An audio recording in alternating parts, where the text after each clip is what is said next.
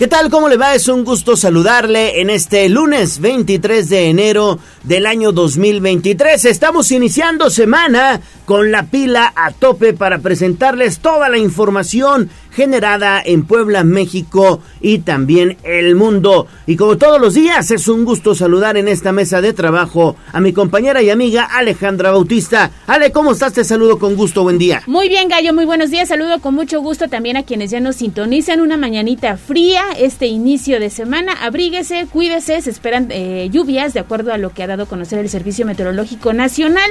Y ya sabe, manténgase informado en este espacio porque tenemos todo lo que usted necesita saber para arrancar bien esta semana, tres horas de información y hagamos juntos las noticias 22 23 90 38 10, la línea de WhatsApp, fotos, videos, mensajes de voz, de texto, lo que quiera compartir con nosotros o 242 13 12. Ahí está nuestra línea de WhatsApp abierta para usted 22 23 90 38 10. Vámonos con información de la nota roja. Sitio web código rojo.mx. Y basta ya de tu inconsciencia de esta forma tan absurda. Desde la barrera, respeta la cinta de precaución y para bien la oreja. Comienza la nota roja en tribuna matutina.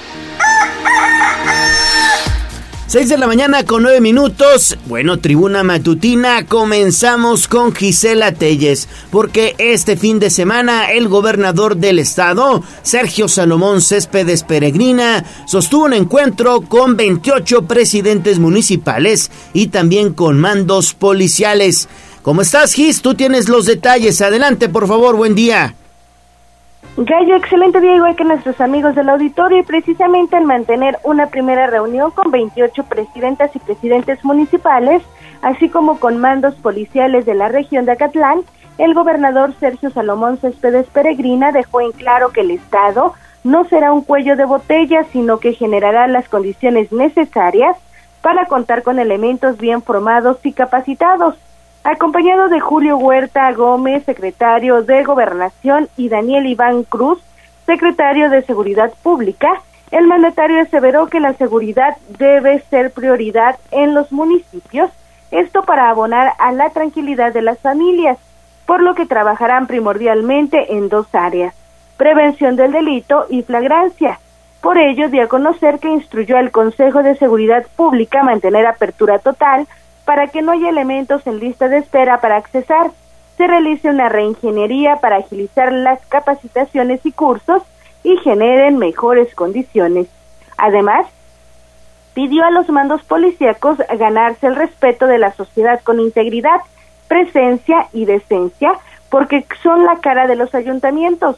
Una vez que afirmó, su gobierno reforzará las estrategias, tácticas y condiciones para que sus labores sean dignas y también respetadas. Pero escuchemos parte de su mensaje.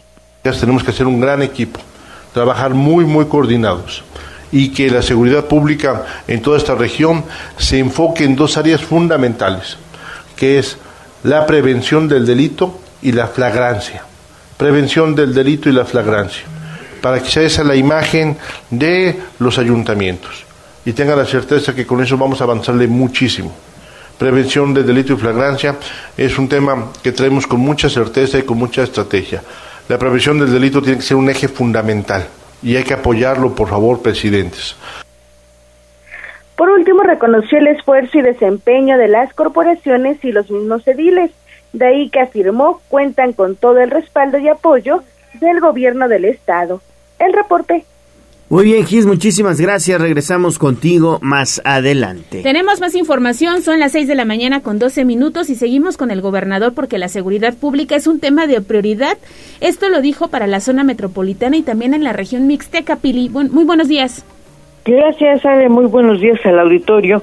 Bueno, pues durante el fin de semana las reuniones de seguridad pública del gobernador del estado, Sergio Salomón Céspedes, se realizaron primero con autoridades de la zona metropolitana y el sábado en la Mixteca, que son regiones donde el índice delictivo es frecuente y agobia a la sociedad.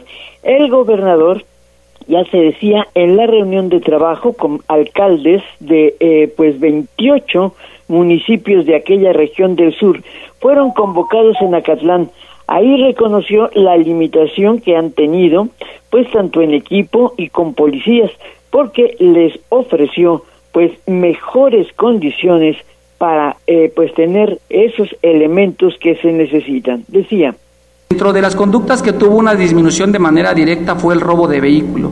Disminuyó 2.58%, así como el robo de autopartes disminuyó 13.27%. Sabemos del esfuerzo que hacen todos los policías todos los días durante las 24 horas para cuidar a nuestras familias. Por eso para nosotros es fundamental decirles muchas gracias. Que tengan la certeza de que de parte del Estado vamos a estar caminando con todos y cada uno de ustedes para estarse coordinando con la autorización de los presidentes y de las presidentas para poder generar mejores condiciones. Pediremos a los presidentes municipales y presidentas que puedan dar todo el apoyo necesario para que ustedes puedan ejercer mejor sus funciones. Y pediremos a los presidentes y presidentas municipales que también nos ayuden a que con mucha responsabilidad generen las mejores condiciones laborales para ustedes, para que las autoridades nos hagamos cargo de sus familias y ustedes se hagan cargo de todas las familias de esta bella región de la Mixteca. Así es que a todos los mandos, por favor, llévenles un atento saludo a todos sus compañeros. Díganles que les agradecemos, que valoramos, que reconocemos cada uno de los esfuerzos que hacen ustedes, pero que ustedes que son el primer contacto, sin duda es en quien debemos de trabajar para reforzar las estrategias, las tácticas, las condiciones para que su trabajo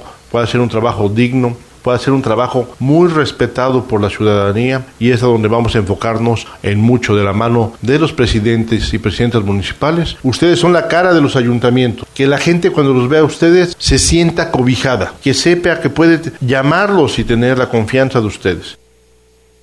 Y bueno, por eso llamó a fortalecer a los policías mediante capacitación, certificación, mejoramiento de salarios y reforzamiento de estrategias a fin de incrementar la seguridad en aquella zona de la entidad. Tanto eh, porque, bueno, pues desafortunadamente, pues las bandas delictivas, incluso de estados vecinos, pues utilizan ese territorio para delinquir. Y bueno, pues no se debe permitir. Y bueno, en ese respaldo, también el secretario de Seguridad Pública, Iván Cruz Luna, confirmó que debido a la presencia de esas bandas, bueno, pues se tiene que trabajar mucho. Y eso también lo confirmó el secretario de Gobernación, Julio Huerta Gómez, quien estuvo en estas giras de trabajo. El reporte de este tema. Bueno, pues ahí está esta información, mi estimada Pili. Y bueno, ya escuchábamos parte de lo que se dijo allá eh, la semana pasada en la comparecencia del secretario de Seguridad Pública. Afortunadamente se habla de que el año pasado, Pile, bueno, pues se redujeron algunos delitos, no así el robo al transporte de carga, ¿verdad? Sí, fíjate que, eh, bueno, pues Puebla en el 2022 se posicionó en el lugar número 12 en la tasa de delitos y la actuación de la policía ha permitido reducir sin duda algunos índices delictivos graves como ha sido el robo de vehículos, los secuestros y hasta feminicidios. Esto en cifras lo señaló el secretario de Seguridad Pública Iván Cruz Luna al externar eh, pues ante el Congreso estas reducciones. Dentro de las conductas que tuvo una disminución de manera directa fue el robo de vehículo. Disminuyó 2.58%, así como el robo de autopartes disminuyó 13.27%. Violencia familiar se redujo 4.43%. El feminicidio también tuvo un impacto importante y se redujo 42.42%. La violación se redujo en 9.61% y la trata de personas se redujo en 20%. Por último, para mencionar los delitos de impacto, también se redujo el delito de secuestro en 5.56%. Y bueno, admitió también que los delitos que han aumentado son los diferentes robos que han crecido 6%. No ha logrado reducir el robo de transporte de carga que se multiplicó 59%. Aumentó 12% el homicidio doloso, la extorsión afortunadamente ha ido a la baja, pero el narcomenudeo, fíjate nada más, creció 42.53%. Así, ante los diputados, el secretario de Seguridad Pública precisó que durante la pandemia, bueno, pues disminuyó eh, la acción delictiva, pero creció la violencia familiar. Ahora que ha pasado ya el riesgo sanitario, ha vuelto la delincuencia a tomar las calles y lamentablemente el patrimonio de los poblanos. Ese es el reporte, Eric, sobre las cifras delictivas. Bueno, pues ahí está Pini, las cifras no mienten y hay que seguir trabajando en materia de seguridad, ya lo decía el gobernador, conjuntamente con los municipios. Gracias Pili, regresamos contigo más adelante. Y seguimos hablando de temas de seguridad. La delincuencia ocupa más de 2.000 viviendas en la zona de Huejotzingo. Aquí la buena noticia es que el Infonavit va a recuperarlas y tú tienes los detalles, Lili. Muy buenos días y excelente inicio de semana. Hola, Ale, buenos días. Te saludo con mucho gusto. Igual que el auditorio, bueno, pues efectivamente quiero comentarte que la delincuencia mantiene ocupadas al menos 2.000 viviendas de una unidad habitacional ubicada en el municipio de Huejotzingo. El Instituto del Fondo Nacional de la Vivienda para los Trabajadores, el Infonavit, y el Ayuntamiento de Huejotzingo ya pretenden recuperarlas. Tony Curialam, delegado del Instituto en Puebla, informó que desde hace poco más de un año vienen trabajando de la mano de la alcaldesa Angélica Alvarado para regularizar el estatus de dicho complejo, del cual omitió mayores detalles para no poner sobre aviso a los ocupantes. Indicó que se trata de personas que mantienen la posesión de un inmueble de manera ilegal, por lo que el ayuntamiento e Infonavit conjuntarán esfuerzos para recuperarlas y poder otorgarlas a personas que sí las necesiten y que además puedan pagar por ellas. Escuchemos lo que decía hay algunas casas abandonadas.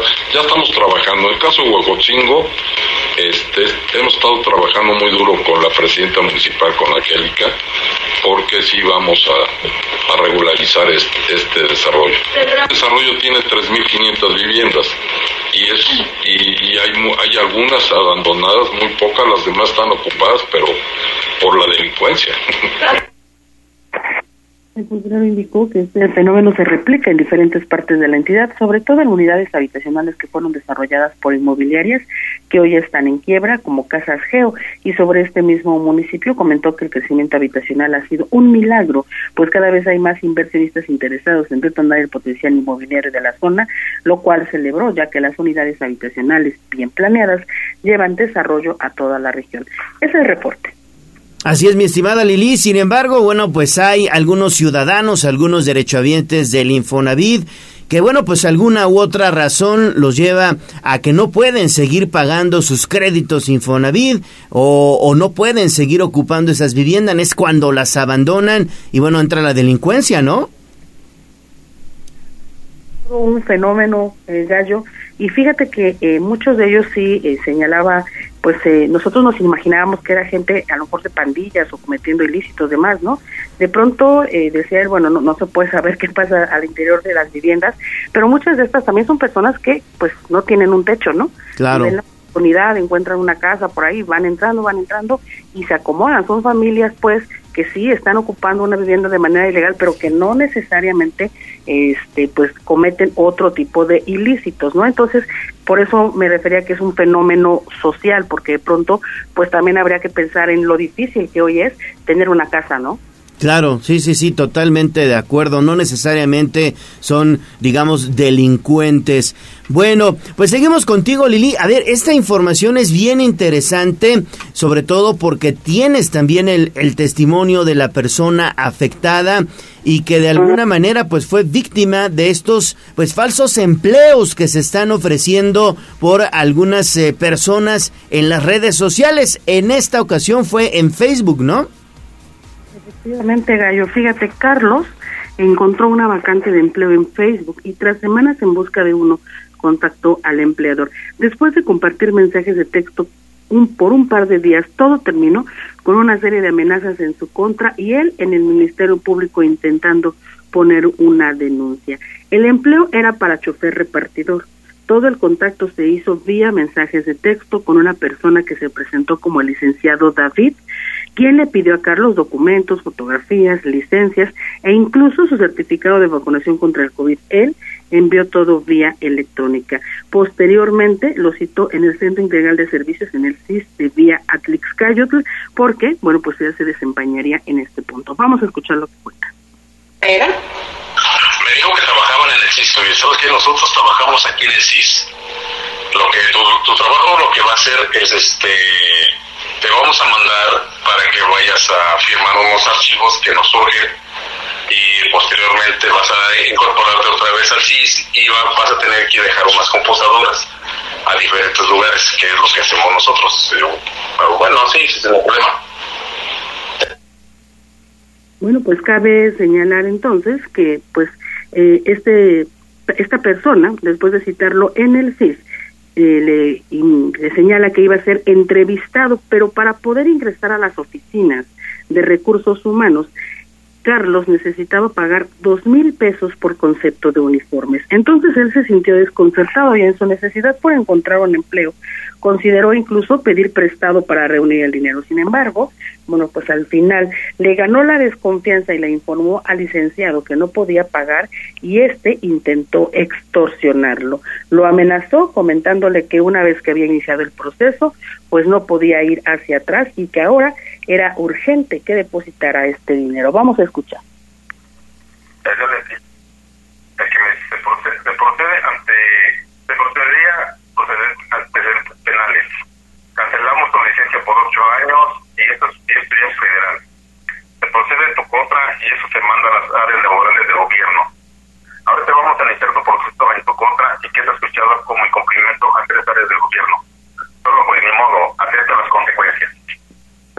Y bueno, pues por supuesto que después de leer ese mensaje, Carlos se sintió lleno de temor, sobre todo porque recordó que esta persona tenía toda su información, desde acta de nacimiento hasta INE, pasando por el certificado médico y demás, antiguos trabajos, correo electrónico. Él pensó, por supuesto, en su familia y también en la posibilidad de que esta situación la pusiera en riesgo. Carlos acudió al Ministerio Público en donde recibió asesoría para iniciar una constancia de hechos y también fue al CIS y ahí bueno pues se dedicó a indagar y le dejaron claro que no están contratando, en ningún caso piden dinero a nadie y bueno, pues su caso, más allá del susto, terminó relativamente bien. No obstante, él decidió hacerlo público para evitar que otras personas desesperadas por obtener un empleo caigan en una estafa e incluso se endeuden para hacerle algún pago a quienes a través de esta modalidad han encontrado la forma de aprovecharse de las personas. ¿Qué te parece, Gallo? Oye, qué bueno que lo haga público y qué bueno que también denuncie, porque recibió amenazas. Aunque no es la primera vez, digo, hoy es un caso que nos presenta Lilitec, pero hay que tener mucho cuidado. Con el tema de la pandemia, esto se incrementó, ¿no? Y entonces, si te ofrecen una, un empleo, además con horarios bastante flexibles, un sueldo que dices, pues, no lo voy a obtener en, en cualquier lugar, atractivo, ¿no? Y con pocos requisitos que te contestan en horarios, además que no son laborales, hay que sospechar hay que sospechar de todas esas eh, situaciones que parecen ser pues muy fáciles de obtener, ¿no, Lili? Sí, fíjate que en este caso a mí me llamó la atención que ni siquiera es que el sueldo era como muy bueno, o sea, le estaban ofreciendo 7.500 pesos al mes por un trabajo de repartidor de turnos de 10 horas. O sea, digamos que estaba en los estándares, digo, lamentablemente, ¿no? De lo que sí, puedes encontrar en el Sí, sí, sí. Bueno, por ahí tuvimos ahí, se cortó un poquito. Persona. Primero, que me decía lo que acaba de decir Ale, que les pedían horarios como muy específicos para comunicarse. Y si él intentaba llamar en un horario fuera de ese, no le contestaban. Mm. Y la otra es que él siempre llamaba.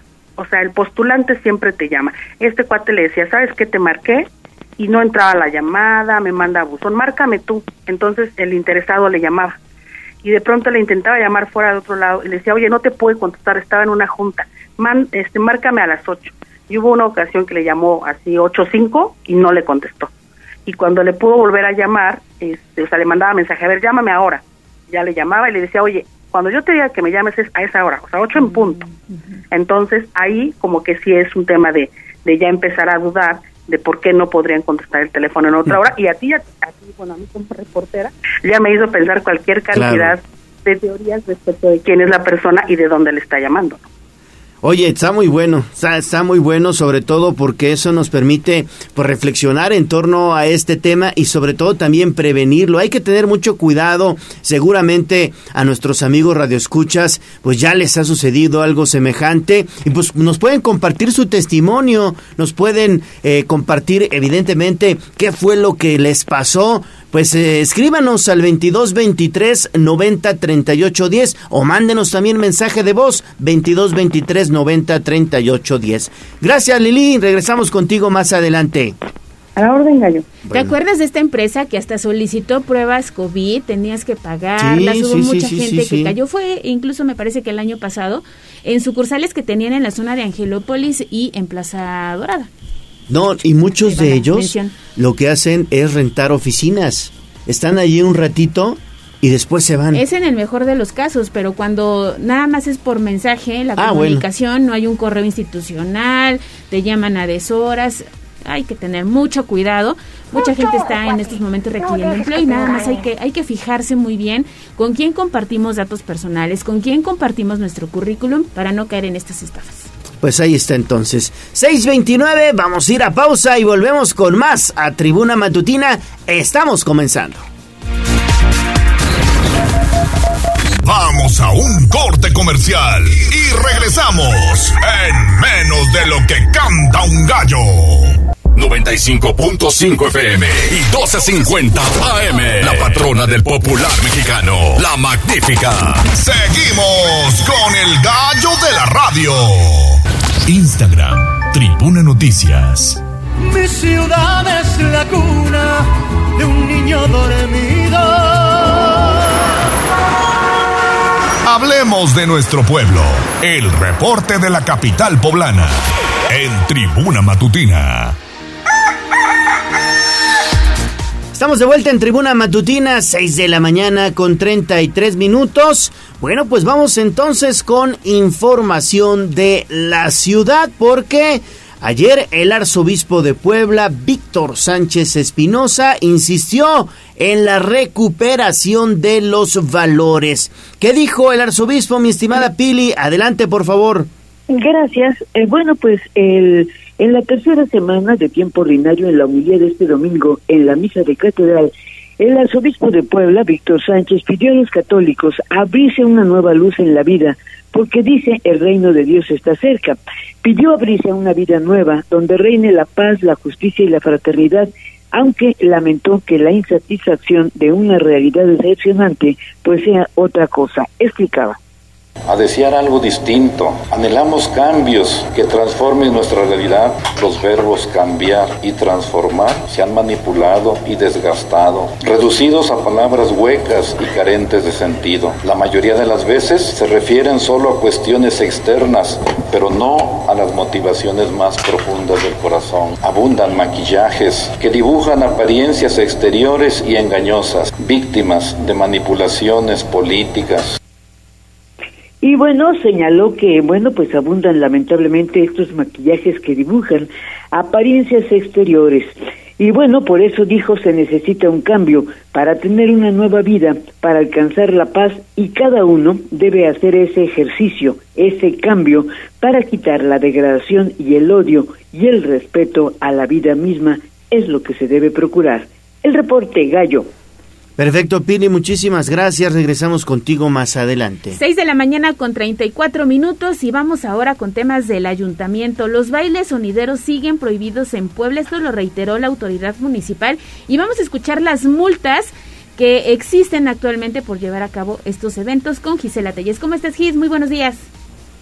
Ale, te saludo con gusto, igual que a nuestros amigos del auditorio. Precisamente, eh, Manuel Joaquín Díaz García, director de Normatividad Ambiental e Imagen de la Secretaría de Gestión y Desarrollo Urbano del municipio de Puebla, dejó en claro que no están permitidos los bailes sonideros en la ciudad. Esto al destacar que las multas por desobedecer llegan hasta los dos millones de pesos aseveró que la Secretaría de Gobernación no está entregando permisos para realizar este tipo de eventos, por lo que si identifican alguno, intervienen de manera inmediata porque además se incumple la ley de contaminación auditiva, misma que establece sanciones de entre 20 y 20 mil UMAS, es decir, desde dos de, desde desde 2074.8 a 2.074.800 pesos. Díaz García manifestó que no existe un punto específico en donde se realicen dichos bailes, sino que se desarrollan en demarcaciones que celebran principalmente fiestas patronales, por lo que mantienen las revisiones correspondientes. Escuchemos. No hay permisos por parte del ayuntamiento, la Secretaría de Gobernación no da permisos para ese tipo de eventos. Cuando se hacen, se hacen sin permiso y también se tendrá que intervenir en ellos. Las multas van de las de los eh, hasta las 20 mil lumas, que son prácticamente un millón novecientos mil pesos. Hasta ese monto puede llegar una multa. Por supuesto que las multas van variando dependiendo de los decibeles, del tiempo, de que si es alguien que está haciéndolo continuamente y que ya tiene varias visitas, de eso va a depender la multa. Entonces no hay una multa específica o fija para eh, dar inicio, ¿sí? Tenemos que ver si ya fue es alguien recurrente o no. En cuestión de los bailes sonideros, también estamos esperando a que se determine en este reglamento quién va a tener la competencia, si los municipios, el propio Estado, para sancionar. Aceptó que muchas veces son agredidos por las o los organizadores, así como por los asistentes. Sin embargo, acata la instrucción del alcalde Eduardo Rivera Pérez dialogar y dirigirse con respeto para evitar confrontaciones. Sin embargo, pues adelantaron que estas multas van de 20 a 20 mil lumas, es decir, de 2.074.8 a 2 millones 74 mil 800 pesos. El reporte. Gracias, gracias, mi estimada Gis. Seguimos contigo. A ver, esto está muy bueno, Gis, porque, bueno, pues te diste una vuelta por el mercado de El Parral, algunos eh, centros de abasto, evidentemente municipales, pues están solicitando mantenimiento al Ayuntamiento de Puebla y uno de estos es el Parral, ¿verdad, Gis? Así es, Gallo. Una vez que Adán Domínguez Sánchez, gerente de gobierno y gestión del municipio de Puebla, anunció este 20 de enero que brindarán mantenimiento a los mercados, Erika Tepoxtecatl, secretaria general de El Parral, pidió que sea considerado el inmueble porque desde hace 20 años no ha sido intervenido. En entrevista la dirigente puntualizó que el centro de abasto tiene diversas necesidades, entre ellas en materia de alumbrado público, techumbre, agua potable, pintura y seguridad. De ahí que es urgente una intervención integral para abonar a los más de 227 locatarios. Y es que señaló los mismos comerciantes han buscado la manera de brindar mantenimiento al inmueble, pero pues en diferentes temporadas, principalmente durante lluvias, las condiciones son deplorables debido a que las filtraciones provocan inundaciones, incluso la pérdida económica consideradas debido a que pues eh, la mercancía se daña también debido a estas lluvias y a estas inundaciones. Pero escuchemos parte de sus peticiones. No tenemos el alumbrado público que quisiéramos tener, no tenemos la seguridad. Eh, nosotros nos hemos encargado como eh, pertenecientes a un mercado de, de, nosotros mismos renovar nuestro mercado, ¿no? Pagar las necesidades que, que, muchas veces, a veces, todos nos, nos hacemos este, peticiones, por ejemplo, lo que es el agua, lo que es este alumbrado, lo que es, por ejemplo, ahorita que no estamos en temporada de, de lluvias, pues no podemos decir que, que, el frío nos da, pero por ejemplo cuando llueve, pues parece que llueve a veces adentro, ¿no? ¿Por qué? Porque pues las láminas no a veces no subsidian todo el agua hacia afuera como nosotros quisiéramos. Tenemos muchas goteras. Las atarjeas realmente nosotros, si están en funciones porque nosotros las hemos cambiado, les vamos dando mantenimiento, hay canaletas que a veces no tienen la bajada de arriba, ahora sí que del techo, la techadumbre hacia abajo, y nosotros somos los encargados de darles mantenimiento. Entonces, si hablamos de necesidades, existen infinidad de necesidades en nuestro mercado. Indicó que la administración pasada solo pasó el cableado a subterráneo y anteriores han dado el color del partido correspondiente al inmueble, pero ninguna ha otorgado una intervención digna. Por esto aprovechó para pedir también que se considere para designar un cajón de parquímetro a locatarios, un área de carga y descarga, así como una zona para clientes, ya que se encuentran en el pleno centro histórico y por más de 10 horas son que laboran en estos espacios. Por ello señaló que pues es difícil estacionarse en dichos sitios debido a que las zonas aledañas son utilizadas por personas que acuden a escuelas, tiendas, al trabajo, entre otros, situación también que dificulta sus labores. Es importante mencionar que en un recorrido realizado también por el mercado Venustiano Carranza y 5 de mayo se, puso, se pudo constatar que las condiciones son similares. De ahí que al encontrarse cerca del mercado de la ciudad, vendedores esperan que sean considerados en este mantenimiento anunciado el pasado viernes. El reporte. Bueno, pues ahí está entonces la información y como este mercado del Parral hay varios, varios mercados que necesitan atención hoy del gobierno municipal. Muchas gracias, Gis. Seguimos contigo, por favor. No solamente en su interior, como bien lo decía Gis, en los alrededores, sí, porque, por ejemplo, yo recorrí el mercado Zapata el fin de semana, hay una caseta de vigilancia que ya te comunicas, es la calle que te saca hacia la 16 de septiembre. Lleva meses abandonada, ya la vandalizaron, hay basura, los vidrios están rotos, pero eh, hay una cisterna que ya no tiene tapa. Ya los eh, comerciantes pusieron llantas, pusieron cinta amarilla para prevenir que una persona caiga, ¿no? Claro. Imagínate, en la noche no hay suficiente alumbrado público, la basura, los cajones de estacionamiento, sí es todo un tema y la autoridad promete entrarle ahí al asunto. Así que, bueno, pues ahí está el material que nos presenta Gisela Telles. Y seguimos con ella, bien lo dices, Gallo, porque el programa Estancias Infantiles reporta dos bajas, Gis. Muy buenos días otra vez. Así es, Ale. Este tema es también de importancia debido a que Matías Rivero Marínez, titular de la Secretaría de Bienestar y Participación Ciudadana del municipio de Puebla, dio a conocer que un total de dos instancias decidieron salir del programa Estancias Infantiles. Esto al detallar que cerraron o cambiaron de ciudad por cuestiones personales, familiares y económicas. En entrevista, el funcionario puntualizó que continúan trabajando con las 68 restantes y realizarán una evaluación para integrar de una lista de espera de entre 25 y 30 sitios un par de centros infantiles. Escuchemos más por cuestiones personales, por cuestiones familiares, por cuestiones económicas, a lo mejor eh, cierran o se cambian de, se cambian de, eh, de ciudad y esas son las que eh, en muy pocos casos, uno o dos casos hemos tenido. O sea, prácticamente hemos trabajado con las 70 estancias de inicio y esperamos que hasta 2023-2024 continuemos con sobre si habrá alguna ampliación del proyecto, Rivero Marínez señaló que estará informando posteriormente, sin embargo, manifestó que en el presupuesto elaborado no se consideró. El reporte bueno, pues ahí está entonces esta situación de las estancias infantiles que bueno, pues hoy por hoy son de gran importancia para pues las mamás de Puebla capital y de mucha utilidad, mi estimada Gis, ¿no? Así es, Gallo, es importante mencionar este dato también que revelaba el titular de la Secretaría de Bienestar y Participación. Existe una lista de espera de hasta 30 estancias infantiles para poder entrar a este proyecto, sin embargo, pues no se considera esta ampliación y pues deberán esperar a que algunas, eh, la mayoría precisamente por cuestiones personales, familiares y económicas, decidan salir del proyecto para poder integrar pues a un número considerable de estancias que se encuentran esperando esta oportunidad. Bueno, pues muchísimas gracias, Gis. Regresamos contigo más adelante.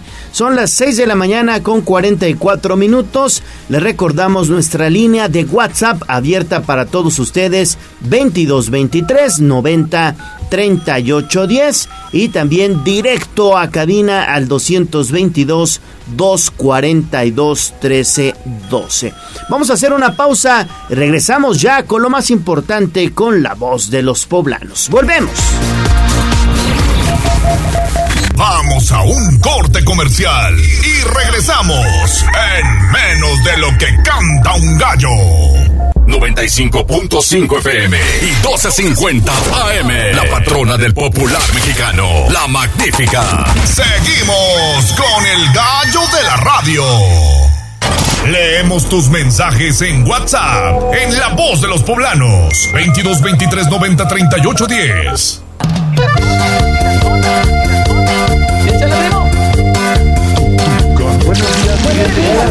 Esta es la voz de los poblanos. En Tribuna Matutina también te escuchamos.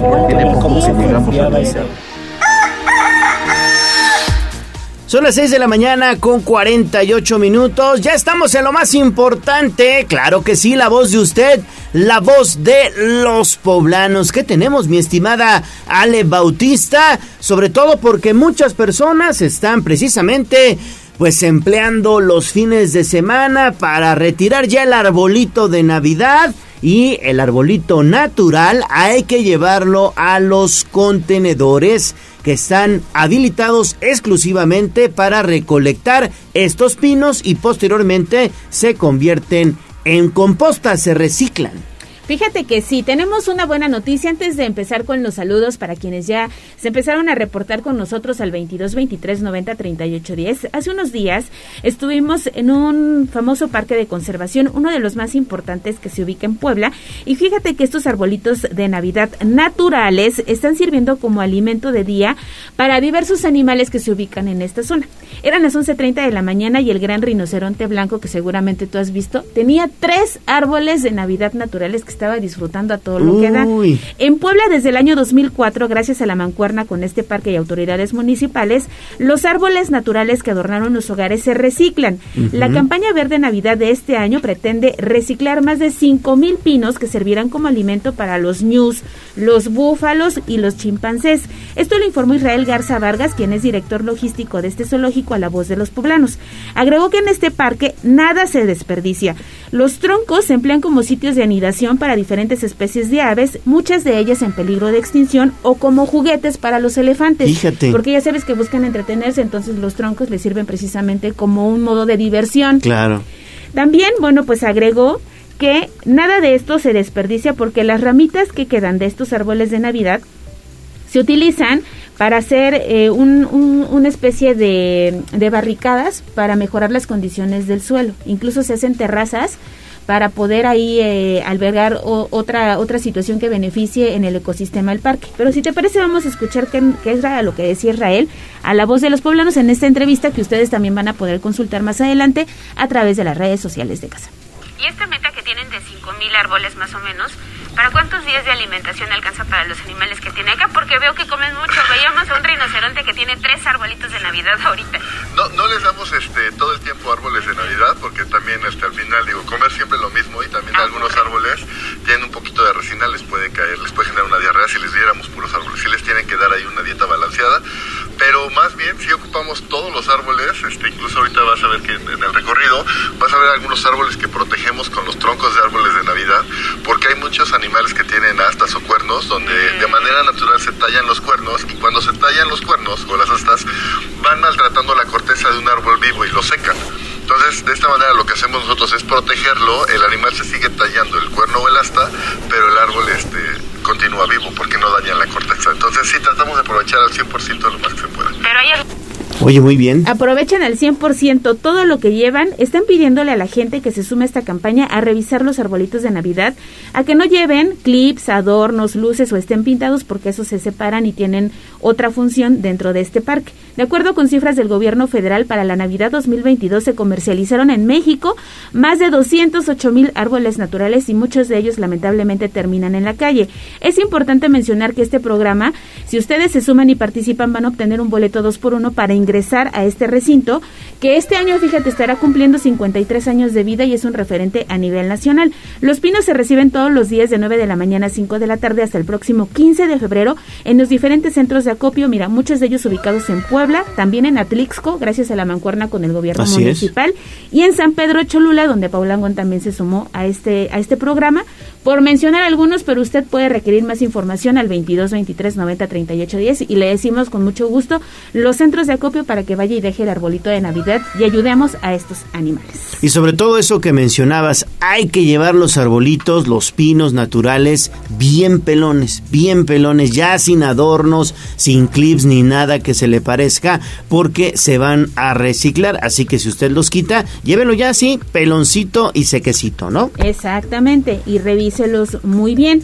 Y ya, bueno, pues usted pudo, pudo ver las imágenes a través de nuestra transmisión en redes sociales. Estamos como arroba tribuna vigila y en un momento más estaremos compartiendo el video para que usted En también portal. lo cheque en arroba tribuna vigila, tribuna noticias y la nota completa en el portal de casa. Ahora sí pasamos a los saludos, Leo, Sí. porque ya se empezó a reportar la gente. Tenemos mensaje de la terminación 2353 que siempre también nos deja otro mensaje en redes sociales y nos dice excelente inicio de semana, saludos al gallo de la radio. Igualmente, saludos para usted y que tengan excelente inicio de semana. Don Miguel Popocat ya se reportó y Saludos, dice, don Miguel. Muy buenos días, Ale y Leo y equipo de Tribuna Matutina, que tengan un excelente inicio de semana. Saludos, saludos también para don Miguel, que siempre está pendiente. Buena de- semana, ¿eh? También le mandamos un saludo a Juan Merino, nos comparte un video y dice, muy buenos días, quiero pedir su apoyo para una familia que está, la está pasando muy mal por una situación muy complicada. Tanto la mamá como una de sus hijas están enfermas en cama y tienen que llevar a, la pe- a una pequeñita más hasta la Ciudad de México a consultas. Son de muy bajos recursos, la mamá es diabética, hipertensa y está en espera de una colocación de catéter para diálisis. La pequeña de 16 años tuvo una cirugía de cráneo, pero le dañaron la parte del cerebro y dejó de producir la hormona del crecimiento. Hijo. De hecho, por la edad que tiene parece de 8 o 10 años. Hay una hermanita menor de 2 y en ocasiones pues no tienen para, para comer. Si ustedes quieren apoyar, estas personas son de Huamantla, Tlaxcala y hay un número de contacto. Es el 247-1339. 288 es el número de pues un familiar y ojalá que podamos sumarnos a esta causa. La vamos a compartir a través de redes sociales. Un granito de arena puede ser la diferencia para apoyar a Hay estas que apoyar. personas. Exactamente, y concluimos con imágenes que ya está subiendo Jazz Guevara a través de redes sociales porque hay un registro sin tapa en calle Tierra y Libertad y Dos Sur en la colonia Granjas del Sur. Oye, la gente lleva reportándolo ya varios días y desafortunadamente pues este registro sigue sin ser reparado. Hay como cuatro llantas encima de él y algunas ramas. Nada más tómelo en cuenta y circule con mucha precaución. Pedimos el apoyo para que pronto esta situación quede resuelta. Bueno, pues ahí está entonces, hay que tener mucho, mucho cuidado. Y esta fue la voz de los poblanos. Gracias, gracias mi estimada De Ale. nada, de nada. Y seguimos leyendo los mensajes de usted, claro que sí, con mucho gusto. 6 de la mañana con 54 minutos. Hoy no hace tanto frío, estamos eh, prácticamente a 11 grados centígrados. Ha hecho mucho más frío, pero ya viene un nuevo frente frío, que sería el frente frío si no mal recuerdo, 27, número 27, y también la onda gélida. Vamos a escuchar precisamente el pronóstico del clima con David Becerra. Lunes de temperaturas congelantes en la capital. Entre las 6 y las 8 de la mañana se espera que el mercurio registre una temperatura mínima de 5 grados en la capital del estado. Lo anterior como resultado del paso del Frente Frío número 26 que estará sobre el estado. La temperatura máxima llegará a las 15 horas aproximadamente y será de alrededor de 23 grados Celsius. En el norte del estado, en municipios como Jicotepec o Huauchinango, se esperan cielos nublados y temperaturas mínimas que rondarán los 9 grados Celsius con un 30% de probabilidad de lluvia. En municipios como Ciudad Cerdán, Oriental, Chignahuapan y San Martín Texmelucan habrá temperaturas que rondarán los 3 grados durante los primeros rayos del sol e incluso se podrían presentar heladas. Para la Mixteca y el Valle de Matamoros las temperaturas serán más cálidas, pues las mínimas rondarán los 13 grados y 24 como máximas. Para Tribuna Noticias, David Becerra. Bueno, seguimos con más 6 de la mañana con 56 minutos. Así es, vamos con David Becerra de nueva cuenta porque tiene precisamente el reporte de la calidad del aire. ¿Cómo estás, David? Buenos días. Muy buenos días, Ale Gallo, los saludo con mucho gusto, excelente inicio de semana. Y sí, como comentas, y Ale, le comento, han mejorado las condiciones de la calidad del aire en este lunes al corte de las 6 de la mañana. La totalidad de los monitores en la zona de la capital registran una calidad moderada etiquetada con el color amarillo. Las partículas contaminantes de mayor presencia son las PM2.5 y las PM10 como ya estamos acostumbrados, teniendo un puntaje de entre 72 y hasta 90 en algunas zonas.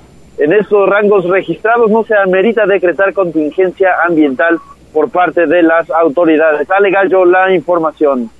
Bueno, pues ahí está entonces, mi estimado David, esta importante información. Ha mejorado la calidad del aire, eso es muy, muy bueno. Sin embargo, bueno, pues estamos en plena temporada de quemas agrícolas, mi estimado David, y eso también pues golpea de forma considerable al medio ambiente porque muchas de estas quemas agrícolas en ocasiones salen de control. Así es, Gallo, y es que como bien comentas, uno de los factores justo en esta temporada que afecta la calidad del aire son las quemas de pastizales. El humo que provocan es percibida por los monitores ambientales y es debido a esto que se registran pues en malas condiciones en la zona conurbada. El fuego en la agricultura es utilizado como técnica para la eliminación de cobertura vegetal residual de una cosecha previa a una cosecha pasada, como método de control de diferentes plagas y en Puebla existen diversos predios, tanto dentro de la ciudad como en la periferia, que realizan esta práctica.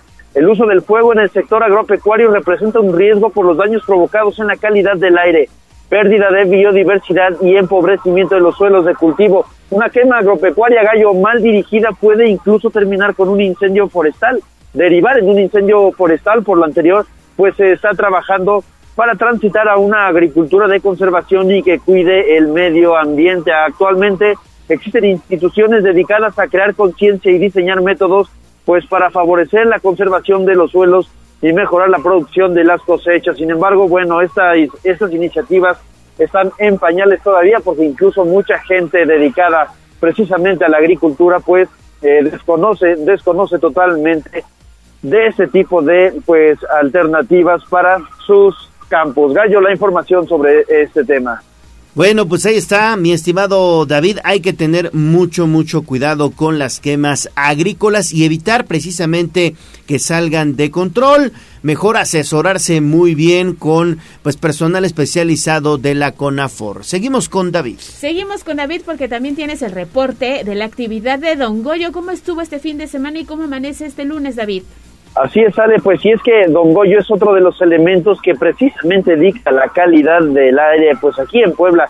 Y es que en las últimas 24 horas se detectaron 168 exhalaciones acompañadas de vapor de agua, gases volcánicos y ceniza. Además se contabilizaron 151 minutos de tremor de baja amplitud, cuatro explosiones menores y un sismo volcano-tectónico con magnitud de 2.5.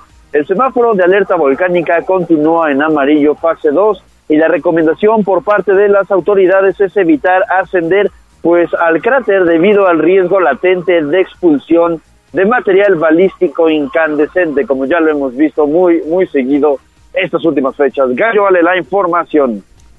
Bueno, pues entonces hay que estar bien pendientes con Don Goyo porque sí, el fin de semana percibí un poquito de caída de, de, ceniza, sí, sí, sí, en algunos puntos de la zona conurbada de Puebla. Gracias David y seguimos contigo más adelante. Siete de la mañana en punto, vamos a pausa y volvemos con más aquí a Tribuna Matutina.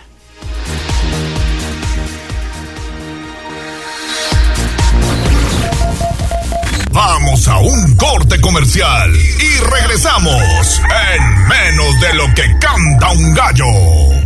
95.5 FM y 12.50 AM. La patrona del popular mexicano, la magnífica. Seguimos con el gallo de la radio. Instagram, Tribuna Noticias. Me siento muy contento, me siento muy feliz.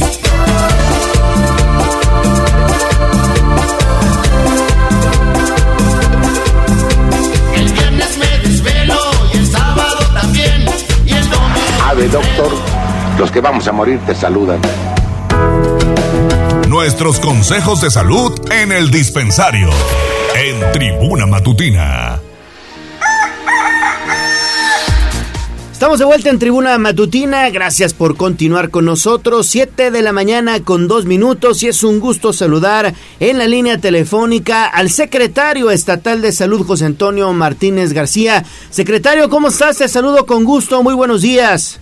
Muy buen día, Leo, Ale, al amable auditorio que nos escucha y para servirles, gracias siempre por el espacio para mantener informados a las y los poblanos. Al contrario, secretario, gracias por la confianza, sobre todo para comentarle a nuestros amigos radioescuchas que esta semana pues hay buenas noticias porque viene una nueva jornada de vacunación anti-COVID, ¿verdad? Así es, Leo. Fíjate que seguimos con la vacunación pediátrica de nuestra meta. Vamos, avanzamos hasta el 81%, falta todavía un 19% de las niñas y niños de 5 años a 11 años, 11 meses. y esta estrategia es ya ir a las escuelas para eh, aplicar el biológico y que deseamos eh, poder, deseamos poder completar ya, llegar por arriba del 95%. Entonces los vamos a acercar ya a las escuelas. A partir del miércoles vamos a estar en las Cholulas, Santa Isabel, San Pedro y San Andrés Cholula.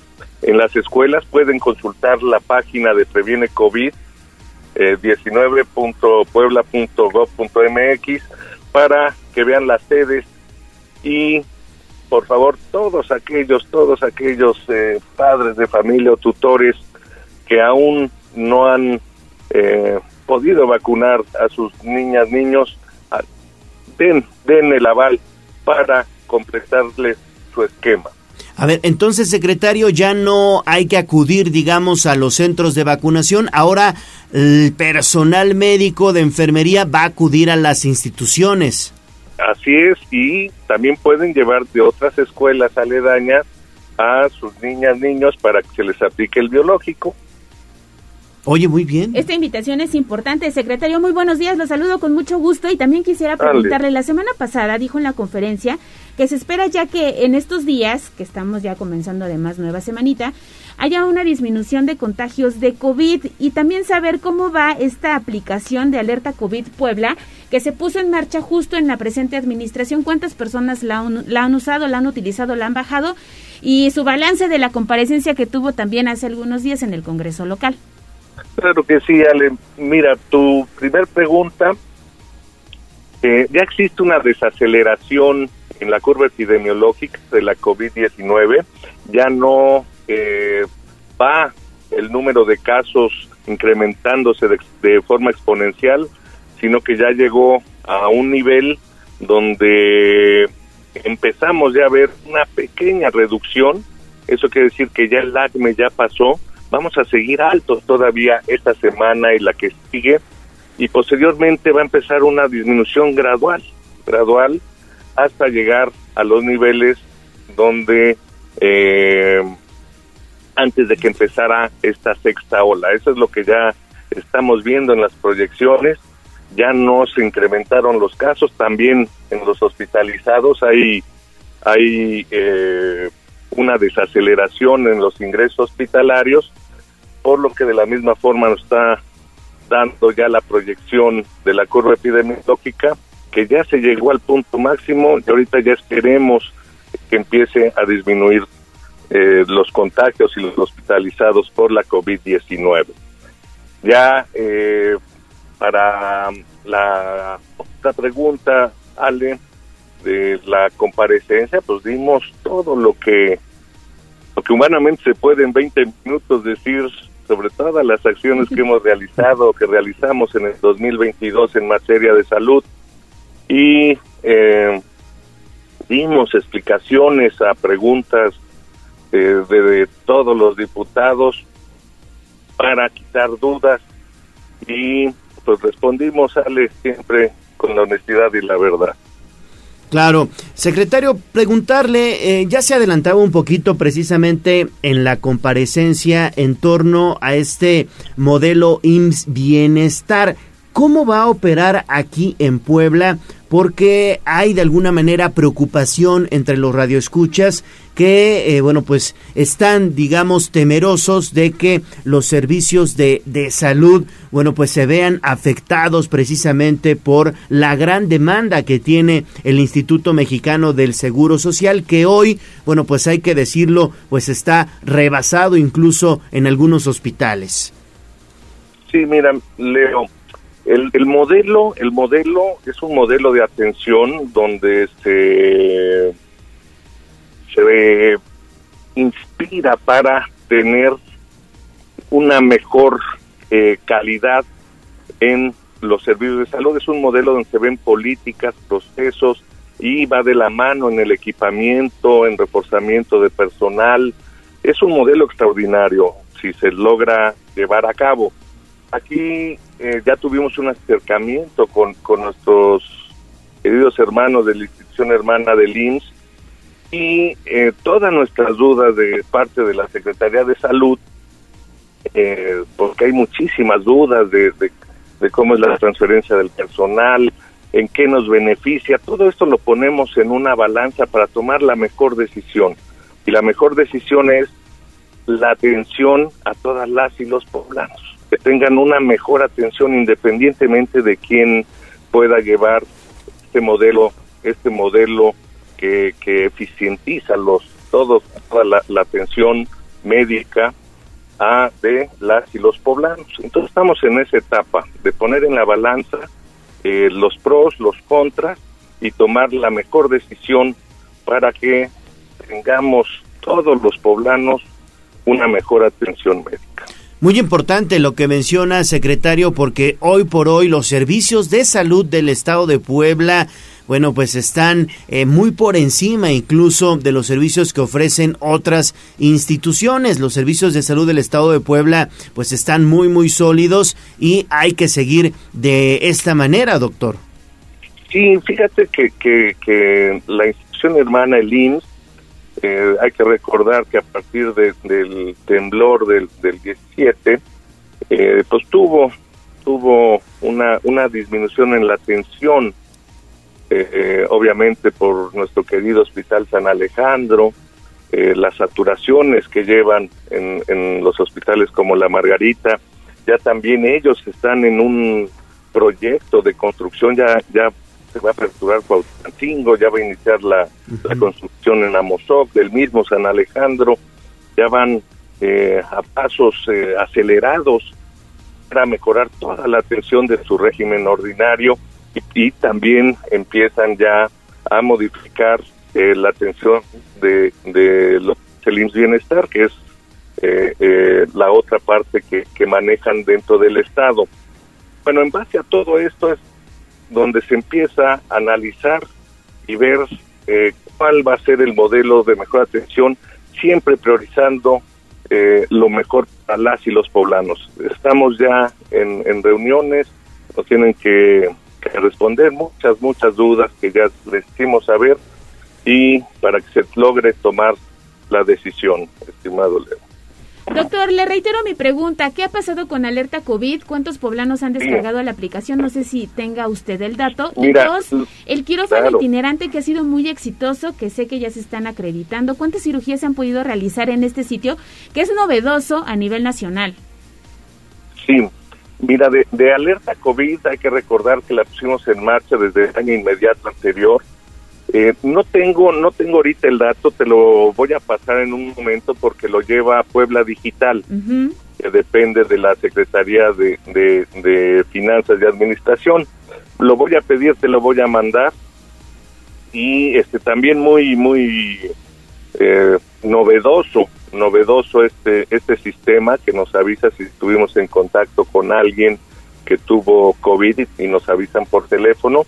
Eh, nada más los números no los tengo no los tengo ahorita a la mano te los voy a pasar. Sobre el quirófano itinerante sí comentarte que en 31 martes eh, ciudadanos que hemos puesto en marcha este quirófano hemos realizado seis más de 680 cirugías.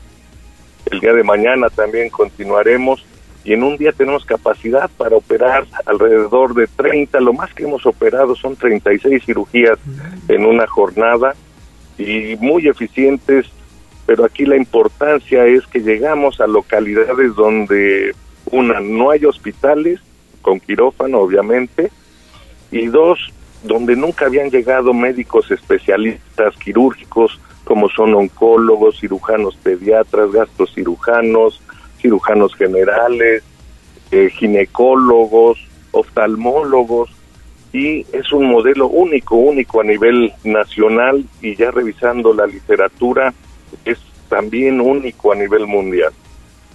Fíjese nada más. No, no, no, pues muchas felicidades, doctor, y que sigan los éxitos en la Secretaría de Salud y con este quirófano itinerante. Este quirófano itinerante, doctor, preguntarle, fue idea del exgobernador Barbosa con usted, ¿verdad? Así es. Así es, el don Miguel nos dijo hagan algo novedoso y hay que recordar que este quirófano se, se adquirió después del temblor y eh, estaba arrumbado, se quedó mm. completamente arrumbado. se ocupe o no se ocupe el quirófano, eh, tienen vida media de 7 a 10 años. Pero si yo lo tengo arrumbado, este quirófano, eh, se les llenaba de como un hongo y su vida media eh, disminuía a 3 o 4 años. Entonces tomamos la decisión de hacer algo sumamente novedoso y aprovechando esta vida media eh, del quirófano, de hacerla sumamente eficiente para las personas donde pues lamentablemente no hay servicios de salud. Entonces ya llegamos con este tipo de servicios de alta especialidad y siempre priorizando la atención médica a los más vulnerables que son las zonas de difícil acceso y de alta y muy alta marginación. Pues enhorabuena, doctor José Antonio Martínez García, secretario estatal de salud. Muchas gracias por, bueno, pues estar en la línea telefónica hoy en Tribuna Matutina y lo esperamos pronto aquí en el estudio, doctor. Con mucho gusto, Leo, Ale, al amable auditorio. Gracias a ustedes por permitirnos el espacio para mantener informadas a las y los poblanos y por supuesto que en breve, en pronto ya estaremos eh, de físico con ustedes para, para dar todo, todos los acontecimientos, todos los proyectos, todas las jornadas de vacunación, todo lo que sigue y lo que trabajamos en salud para beneficio de las y los poblanos. Sí, gracias, secretario. Ya sabe que es un consentido de esta casa. Tiene participaciones con Mariloli todos los martes o miércoles. Pero lo esperamos por acá, que sería muy placentero pues conocer un poquito más de lo que está llevando a cabo en esta importante área que es la Secretaría de Salud. Buen inicio de semana, doctor. Gracias. Muchísimas gracias. Y recuerden esto, la curva todavía no baja a niveles que quisiéramos. Hay que continuar con la conciencia social. Cuídense y cuiden a los demás. Nos seguiremos cuidando, Doc. Muchas gracias. 7 de la mañana con 15 minutos. Vamos a pausa y volvemos con más. Vamos a un corte comercial y regresamos en menos de lo que canta un gallo. 95.5 FM y 12.50 AM. La patrona del popular mexicano, la magnífica. Seguimos con el gallo de la radio. Leemos tus mensajes en WhatsApp, en La Voz de los Poblanos, 22 23 90 38 10.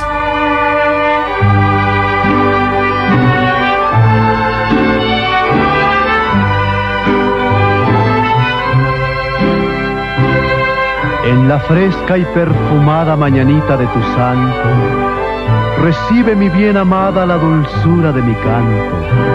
Encontrarás en tu reja un fresco ramo de flores que mi corazón te deja, chinita de mis amores.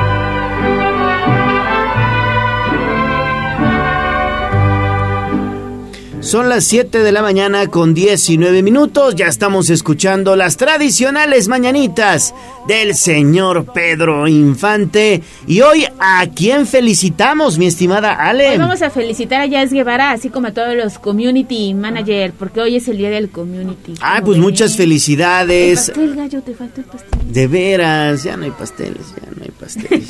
no, y ya en el Santoral, hoy es este día de quienes llevan el nombre de Armando. Armando Ramírez, le mandamos un abrazo muy especial, compañero de medios, y bueno, pues a todos los que llevan ese nombre.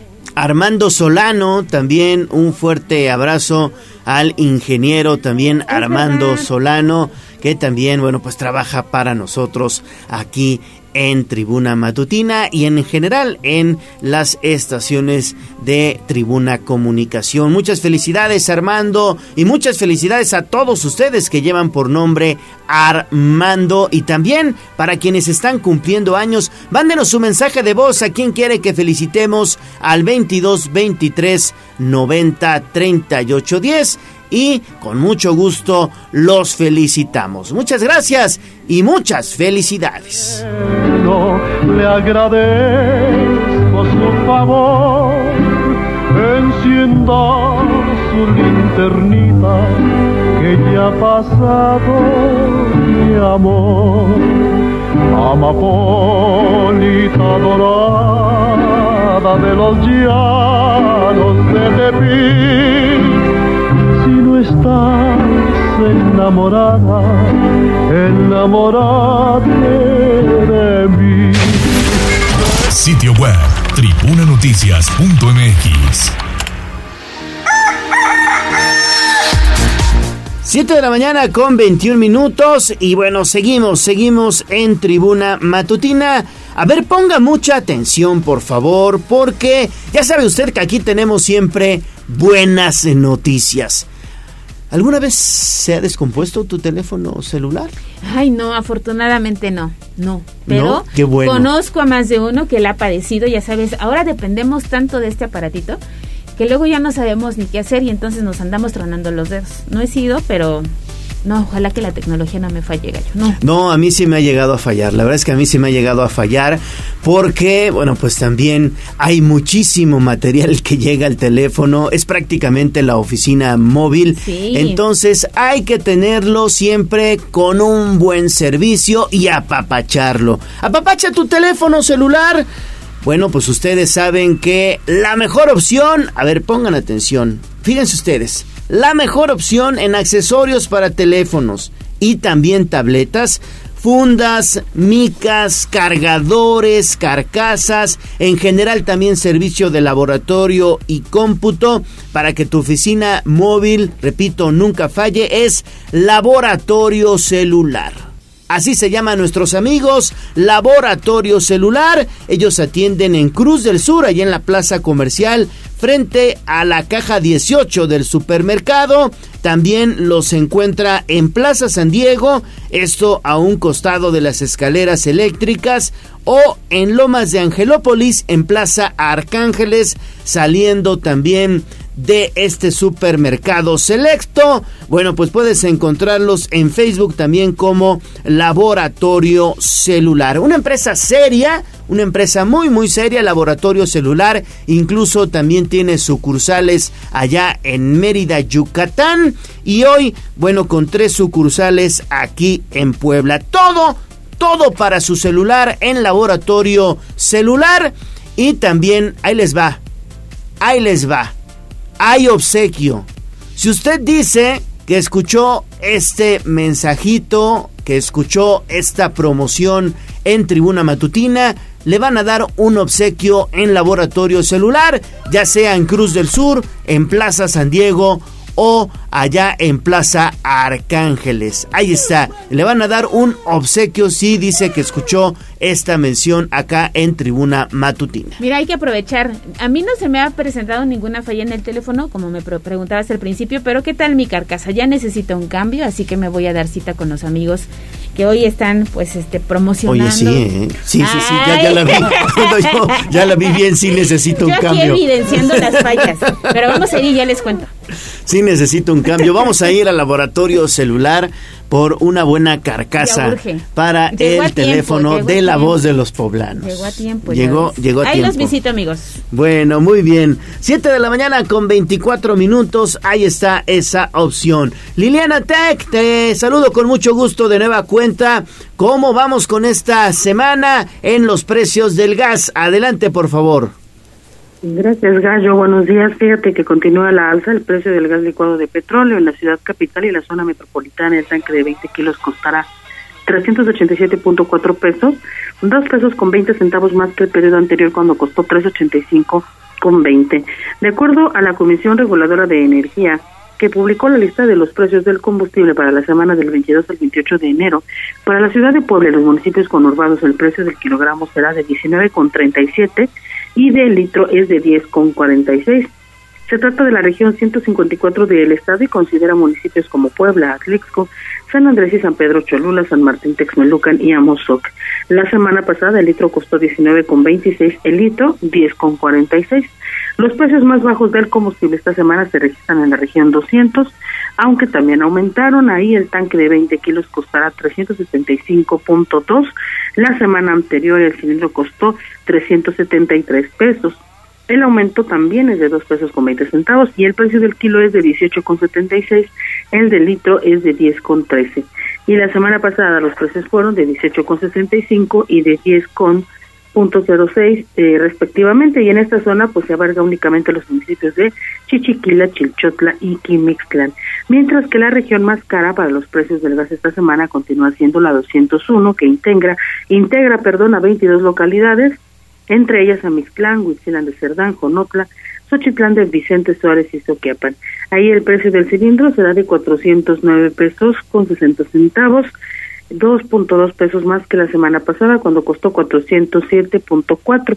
El precio por kilo es de 20.48, el de litro de 11.06 y la semana pasada el litro costó 11 pesos y el kilogramo 20.37.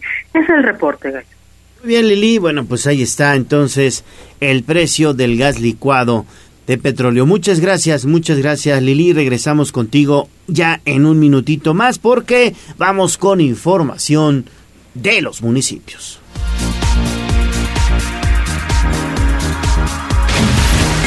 Sitio web tribunanoticias.mx.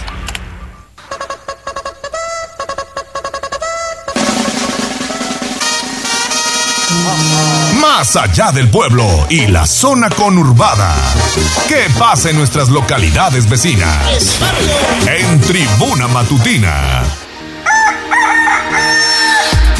727, antes de ir con información de los municipios, tenemos mensajes, Ale. Sí, mira, la terminación 0833 nos dice, felicidades a la contadora Leticia Flores, que el día de ayer cumplió 51 años, que le mandes un saludo. Muchas felicidades, Conta Leti, le mandamos un fuerte abrazo de parte de la voz de los poblanos y el gallo de la radio, esperemos que la haya pasado muy bien. Sí, ojalá así sea.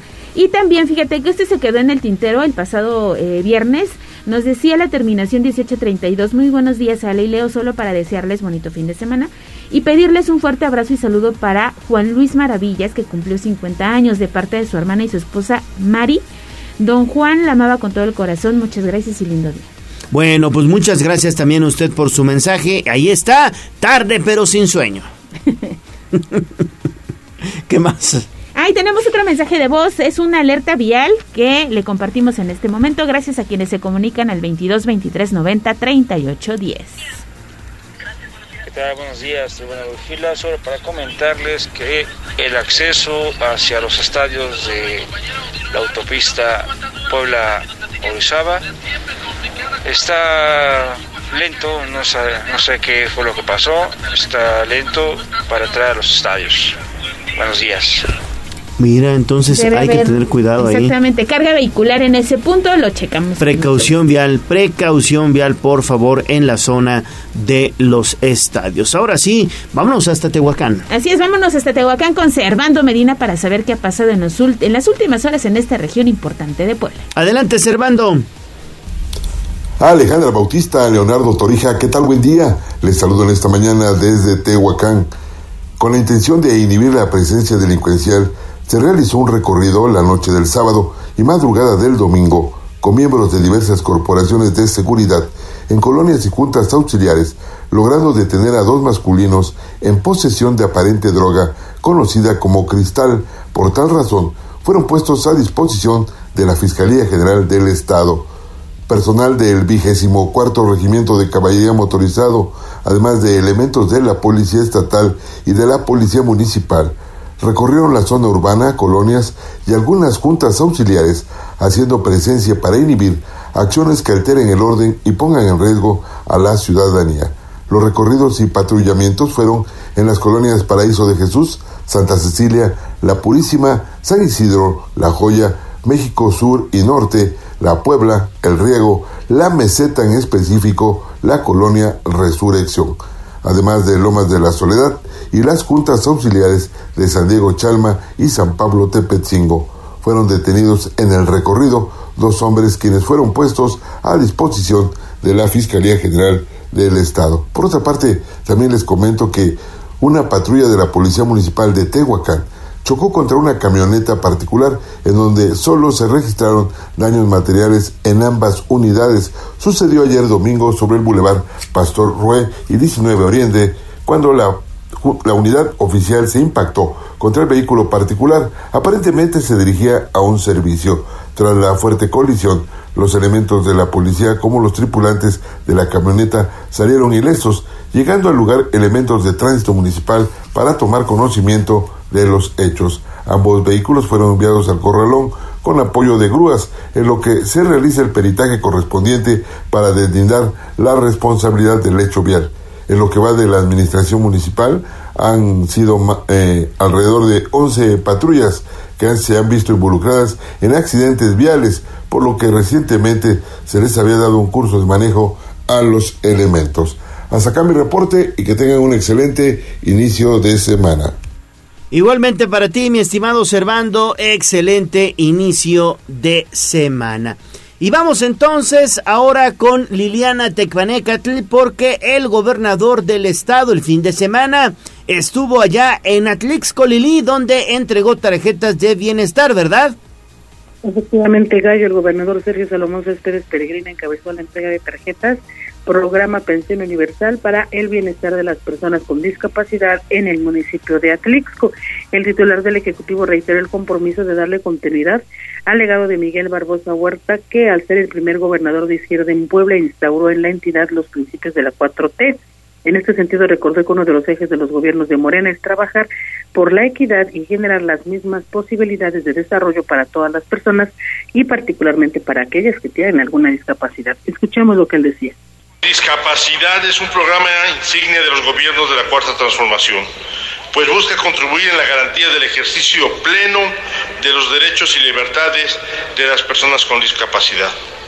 Esta pensión tiene como razón de ser llevar dignidad a las personas que por las limitantes propias de su condición no tienen acceso a las mismas oportunidades además de tener una mayor prevalencia de vivir en situación de pobreza, limitando su participación plena y en igualdad en la sociedad.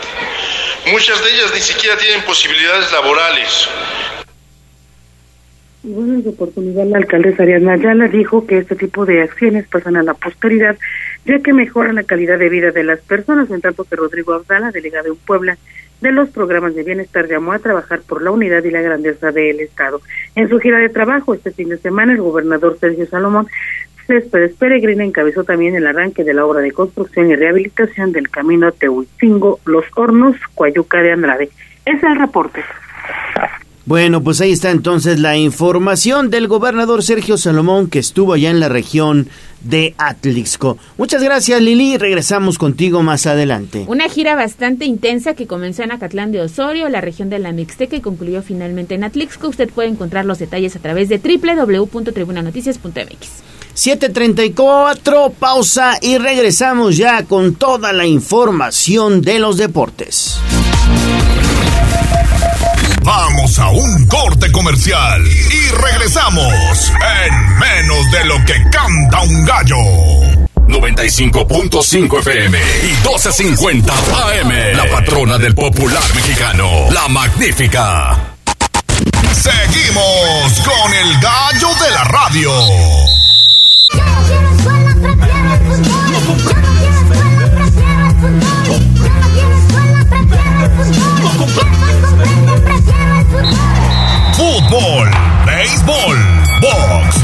Lucha libre, automovilismo y todo el mundo del deporte con Ernesto Romero, Mario Montero y José Luis Sánchez Solá, el Chelis.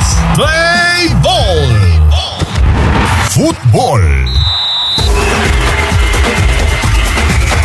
Estamos ya en Tribuna Deportes, mi estimado Neto, te saludo con gusto, buenos días. ¿Qué tal Gallo? Muy buenos días, buenos días a todo el auditorio. Vámonos rápidamente con la información deportiva, con lo que sucedió este fin de semana porque el Club Puebla pues en un entretenido empate termina robándose el empate eh, la igualdad a dos anotaciones ante el conjunto de las Águilas del América en par de ocasiones tuvo que venir de atrás para pues evitar un nuevo descalabro en su visita al Estadio Azteca ante un América que sigue sigue sin saber lo que es ganar en este clausura 2023 y que pues terminó desaprovechando la ventaja en par de oportunidades otra vez batallando el conjunto azul crema en las eh, pues en las jugadas a balón parado que ha sido su talón de Aquiles a lo largo de esta campaña. De eso no tiene la culpa el Puebla que termina aprovechando la situación al conseguir par de tantos por medio de Emanuel Gularte y de Gastón Silva y también destacar la actuación de Anthony Silva que tuvo por lo menos cuatro atajadas de gran nivel para evitar que en su momento el América se despegara en el marcador y así pues queda, queda esta igualdad a dos anotaciones. Saludamos en la línea telefónica a José Luis Sánchez Solá, El Chelis y Mario Montero. Señores, buenos días. Buenos días, buenos días a todos. Buenos días, Neto. Buenos días, Rayo. Buenos días a la auditorio. Buenos días, Feliz. Buenos días, mi estimado Chelis, pues ¿qué te pareció el accionar del Puebla de la Franja contra las Águilas del América? Era un partido complicado, sobre todo por lo que se vivió el torneo pasado, en donde, bueno, pues era eh, muy difícil, digamos, recuperarse de dos golizas ante las Águilas del América. Pero me parece que el partido que ofreció el Puebla de la Franja el sábado pasado fue totalmente distinto, un planteamiento pues eh, eh, mucho mejor de Eduardo Arce al que hizo el Arcamón y eh, hizo muy bien las cosas en la media cancha, pues el cerebro del equipo fue Mancuello, que parece que está jugando como si fuera un chavito, mi estimado Chelis. No, no es mi intención contradecirte, pero no, yo, yo eso verdaderamente no lo vi. Que no se escuche mal, el Puebla, el Puebla no, no juega un, fútbol exquisito, un, fútbol eh, bonito, lucido. El Puebla tiene algo más, que es el convencimiento de los futbolistas. Los 11 que salen a la cancha, que no son los mejores, pero salen convencidos a tres ideas contra un rival que quizá tenga los mejores futbolistas de México, quizá, pero que no salen convencidos con su idea. Y entonces ves a jugadores tipo Valdés, o tipo Martínez, o tipo los dos Rodríguez, o tipo los dos centrales, que son jugadores que cualquier equipo los quisiera, pero con unas fallas tremendas y no convencidos en lo que debe en lo que deben de hacer. Ejemplo, los dos goles que, que el Puebla mete. Para que tú metas una táctica fija, tu cobrador tienes que estar convencido de que la pelota va a llegar al lugar exacto en el cual va a haber otro que va a saltar convencido va a superar a ese defensa grande y le va a rematar.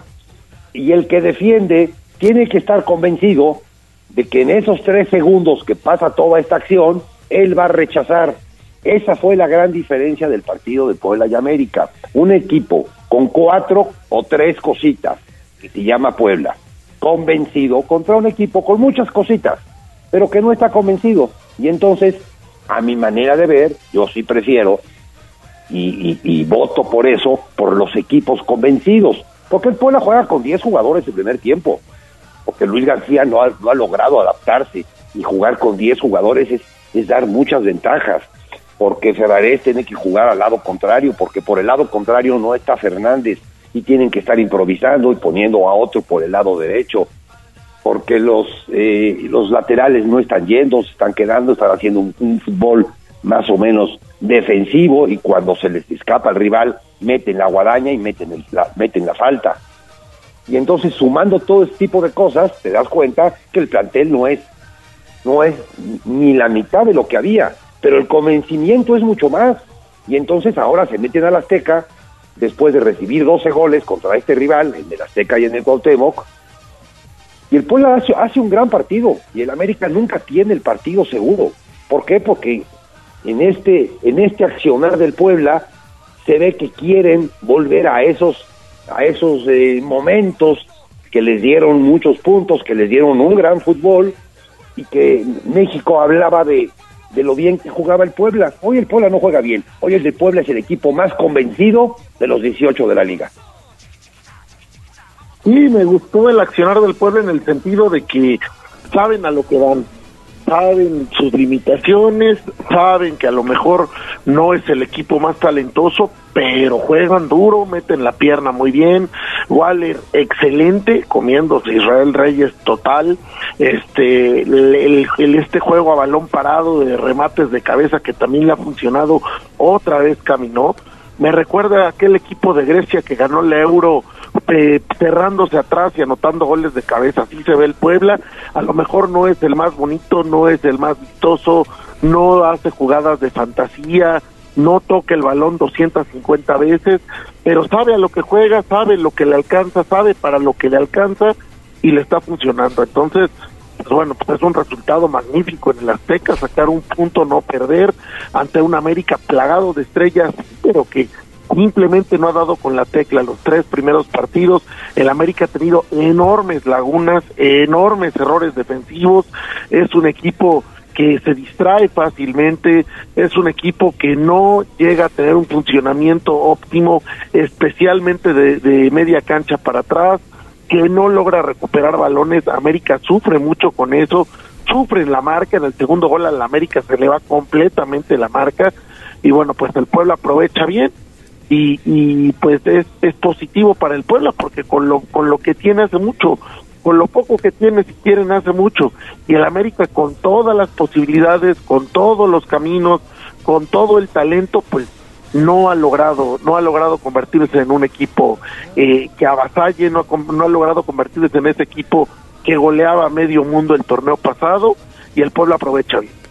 Sí, yo, yo la verdad resalto mucho, sí, el convencimiento y el pundonor del Puebla de la Franja, pero también hay jugadores que están haciendo bien las cosas, el caso de Anthony Silva, que también está jugando muy muy bien el paraguayo, el caso, repito, de, de Mancuello, que se ha convertido en el cerebro de la media cancha, que tiene un guante en la pierna izquierda y que pone balones para que simplemente los delanteros, o en este caso los defensas, rematen como Dios manda, eh, con estos testarazos que eh, tanto Gastón Silva como Lo hicieron muy muy bien. El chavo este que jugó de defensa por eh, lateral, defensa lateral, este Emilio, Emiliano Martínez, muy muy bueno. La verdad es que el pueblo de la franja, pues con lo poco que tiene, pero haciendo bien las cosas, Neto. Y dándole, dándole un poco de credibilidad al proyecto por parte de Eduardo Arce, que si bien ya había conseguido victoria el pasado fin de semana como local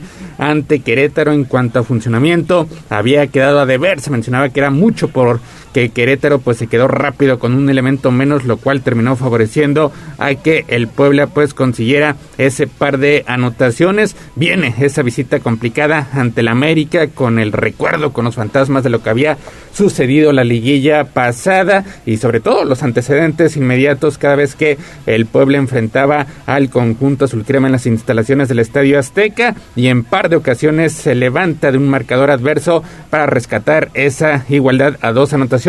Vendrá otra prueba de fuego interesante. Fuertísima. enfrentar al conjunto de Monterrey como local, un Monterrey que ya sabe lo que es ganar de visitante en este campeonato, lo hizo la semana pasada ante el equipo de Cruz Azul y que tiene ahora sí a un Funes Mori encendido que viene de conseguir un triplete, ese Funes Mori que lo hubiéramos querido ver hace un semestre o en plena Copa del Mundo para que hubiera aportado a la selección mexicana, hoy es el líder de goleo con cuatro anotaciones y lo demostró este fin de semana eh, al conseguir el triplete ante el conjunto de San Luis.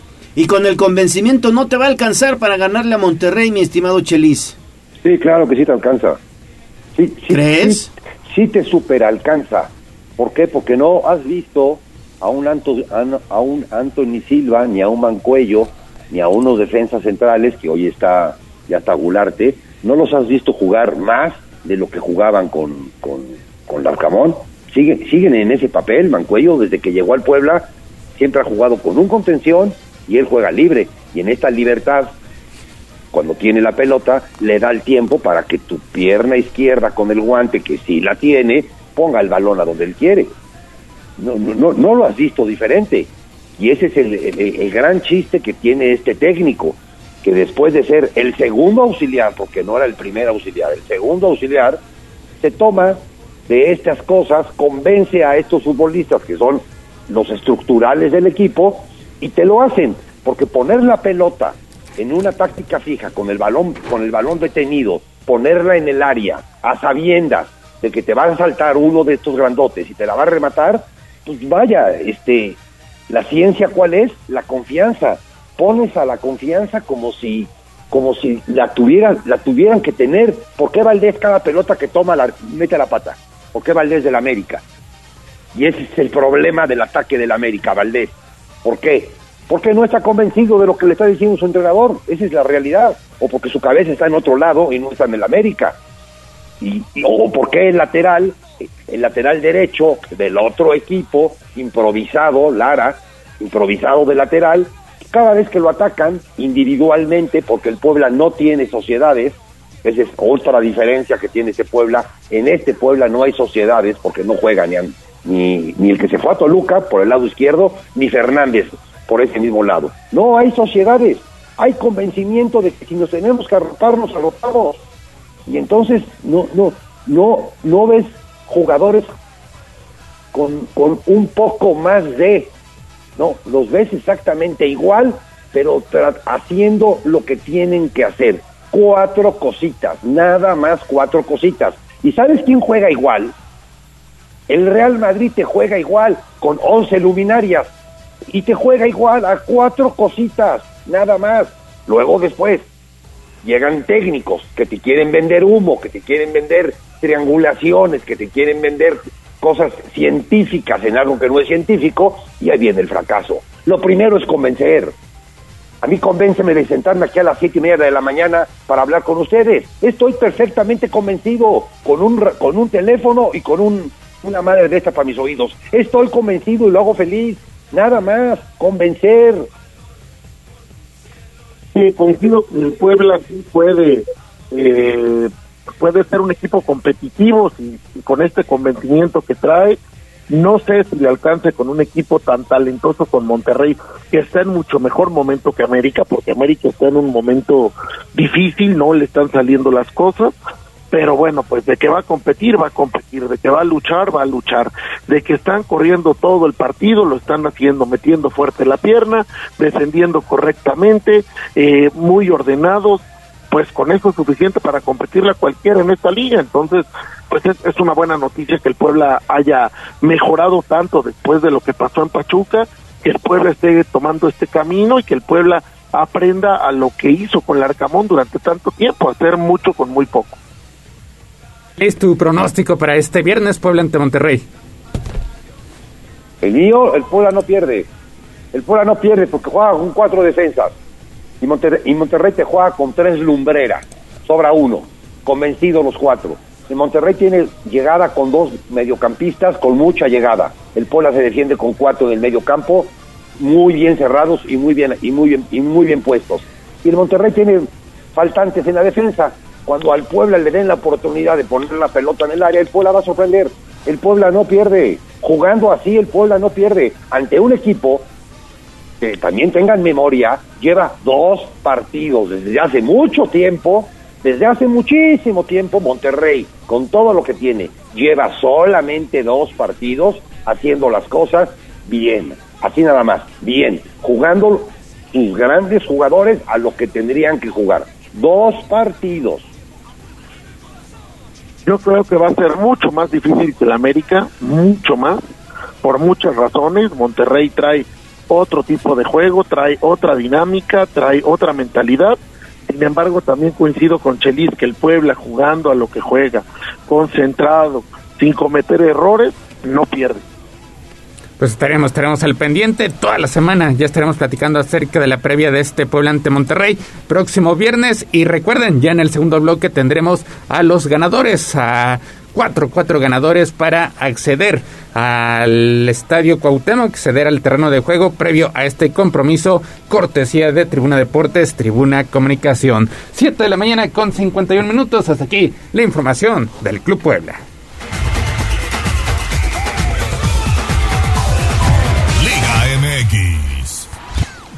Vámonos con el resto de resultados de la fecha número 3 del torneo Clausura 2023. Ayer en su primer partido, sin Dani Alves, Pumas se apoyó en un doblete del atacante argentino Juan Dineno para vencer 4-1 al conjunto de León, donde el Arcamón pues sigue, sigue dejando en claro que visitar Ciudad Universitaria pues no es para él. Eh, otra vez termina siendo goleado por el conjunto universitario. Así suma su primer revés al frente del equipo del Bajío y Pumas, Pumas pues consigue sigue su segunda victoria como local de forma consecutiva Chelis en la era de Rafa Puente.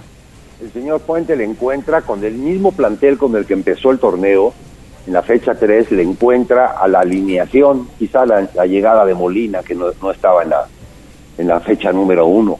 En la, en la fecha número uno se aprovecha de esta expulsión y con la inclusión de Alves, el famoso Alves, logra sacar el partido después de que lo llevaba perdido con 11, con 11 hombres del rival. El segundo partido pasa encima el Santos de él, se confunde totalmente, pone a un central de contención, nunca se acomoda su equipo ante la dinámica de Santos y Santos pasa encima de él. Ayer le encontró a un once ideal, con cuatro defensas que no se te mueven de allá atrás, con dos grandes recuperadores y con cuatro atacantes que en cualquier momento, cualquiera de los cuatro, en un buen día te hacen goles. Entonces, para mí, el chiste de ayer del señor Puente es que le encuentra en esta en este llegar y en esta gran presión que tiene, porque la tribuna, que es su más grande presión, la tribuna sale aplaudiéndole, encuentra un once ideal, un once que se defiende bien, porque tiene los hombres idóneos para defender, y con cuatro atacantes que no necesitas más para hacer daño a los rivales, con cuatro atacantes que te pisan el área, que te meten gol. Muy buen triunfo, muy buen triunfo por este buscar y buscar ante la presión, porque cuando también tienes presión, las ideas se te nublan, ¿eh? No te llegan tan fácilmente las luces. Y ayer le llegó la luz a, al señor Puente y hizo un buen, un muy buen partido sus jugadores, cada quien puesto donde puede hacer daño y le hicieron mucho daño al rival. Cuatro goles. A un León que caramba, ¿no? Señor Larcamón y el señor Larcamón y el León ofensivo y Lara, no, no, no es, este León no es la mitad del Larcamón que tenía el Puebla. Sí, Pumas ayer se vio muy bien, eh, jugando práctico, jugando eh, inteligente y León mal, León eh, perdido. Se nota que no es el mismo equipo, se nota que le faltan elementos al Arcamón de alguna manera, se nota que algo, algo, te digo, habrá arrancado bien, pero ayer algo, algo nomás no camina y tendrá que encontrar una solución rápida porque llevarte cuatro de esa manera, pues sí, sí es preocupante. Y por su parte, con un tanto del volante Marcel Ruiz en los minutos finales, Toluca remonta y derrota 2-1 a unos Chivas que sufrieron su primera derrota, Chelis, en este campeonato. Sí, Chivas, Chivas había ganado un partido por azares de Dios contra Monterrey, el segundo lo empata siendo un hombre más, este, con muchas dudas, hace un muy buen primer tiempo Chivas, la verdad hace un muy buen primer tiempo ellos y el Toluca no mete ni las manos, y en el segundo tiempo la historia se cambia, el Toluca empieza a jugar, el Toluca empieza a hacer sus, sociedades por izquierda y por derecha y desaparece a Chivas. Yo creo que esta va a ser la, la historia cuando avance más el torneo y los equipos se acoplen un poco más. Esta va a ser la historia de Chivas. Chivas se las va a ver muy complicadas, pero muy complicadas porque no no es un equipo que tenga cambio de ritmo, no es un equipo que, te, que aproveche los momentos importantes que tuvo el primer tiempo, no es un no es un equipo que se sepa defender cuando hay que defenderse porque el rival también te responde. Eh, yo creo que yo creo que Chivas Chivas ahí se va a quedar y Toluca va a dar, va a dar mucho mucho más. A Chivas en vez de ayudarle los cambios lo disminuyen algo a la hora de cambiar jugadores los no responden y ahí es donde viene la debacle. Y en el caso de Toluca pues es un equipo muy completo muy hecho muy armado y que evidentemente le va a ir muy bien en el torneo. Chivas tiene que encontrar respuestas también ya. Ganó un partido contra Monterrey, efectivamente, pensaban que todo iba a ser diferente, pero pues una golondrina no hace verano, y ahora esta situación de, no te, de que el técnico voltea a la banca y no tenga que, porque perdió jugadores muy importantes, pues ahora le va, le va a costar. ¿Y qué pasa? ¿Qué pasa con la máquina? Apenas un punto de nueve posibles pierden su visita ante un Ecaxa que había acumulado puros descalabros en este arranque de campeonato ante, ante el estilo de Andrés y un equipo chato, totalmente chato, y te, y te, digo chato cuando tienes que meter a Tabo de centro delantero, es un equipo que no tiene, no tiene solución en el área y que al no tener solución en el área, con este orden que normalmente nos ha enseñado el señor Andrés Lini, con eso, con eso le basta para ganar 1-0, 1-0 a un Cruz Azul que se supone tiene que ofrecer algo más.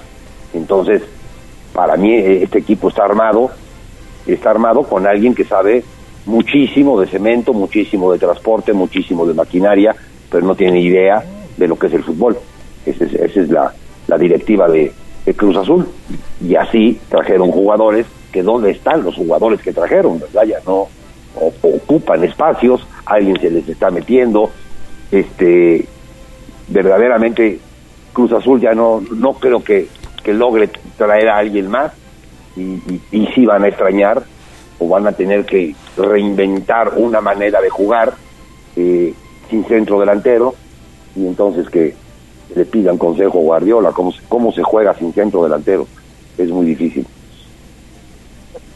Guardiola tiene el mejor del mundo. Bueno, hoy, hoy, ¿cuánto tiempo no lo tuvo? mejor del mundo. ¿Cuánto tiempo no lo tuvo? Bueno, no lo necesitaba, tenía otras maneras de jugar y aún así Ese- esa es la lección que te estoy diciendo que le hablen. y aún así le costó caro y no ganó nada sin centro delantero. Bueno, que, no le hablen, que, que no le hablen a Guardiola, que no le hablen a nadie. El Cruz Azul habló tanto de Luis Suárez y tanto de estrellas eh, eh, y este, ¿cómo se dice? Luminarias enormes a nivel mundial que al final no trajo nada y eso es lo que le cuesta. No trajo nada, le falta, eh, le falta ataque, se ve inofensivo, no tiene dientes y pues eso es lo que le va a costar y es lo que le ha costado el arranque del torneo. Ojalá encuentren algo en el mercado, se les ocurra algo pronto porque sí, si no van a sufrir mucho. Y ya en el resto de resultados, ayer buen compromiso entre Querétaro y Atlas, empatan a tres anotaciones, Pachuca vuelve a la senda de la victoria, golea 4-1 al conjunto de Ciudad Juárez, Eh, Monterrey ya habíamos dicho supera 3-1 al conjunto de San Luis y el viernes Santos le pega como visitante 2-1 a Mazatlán, además del empate a un tanto entre Tijuana y Tigres que sigue dejando al conjunto felino en el primer lugar de la tabla general. 7 de la mañana con 58 minutos, hasta aquí la información de la Liga MX.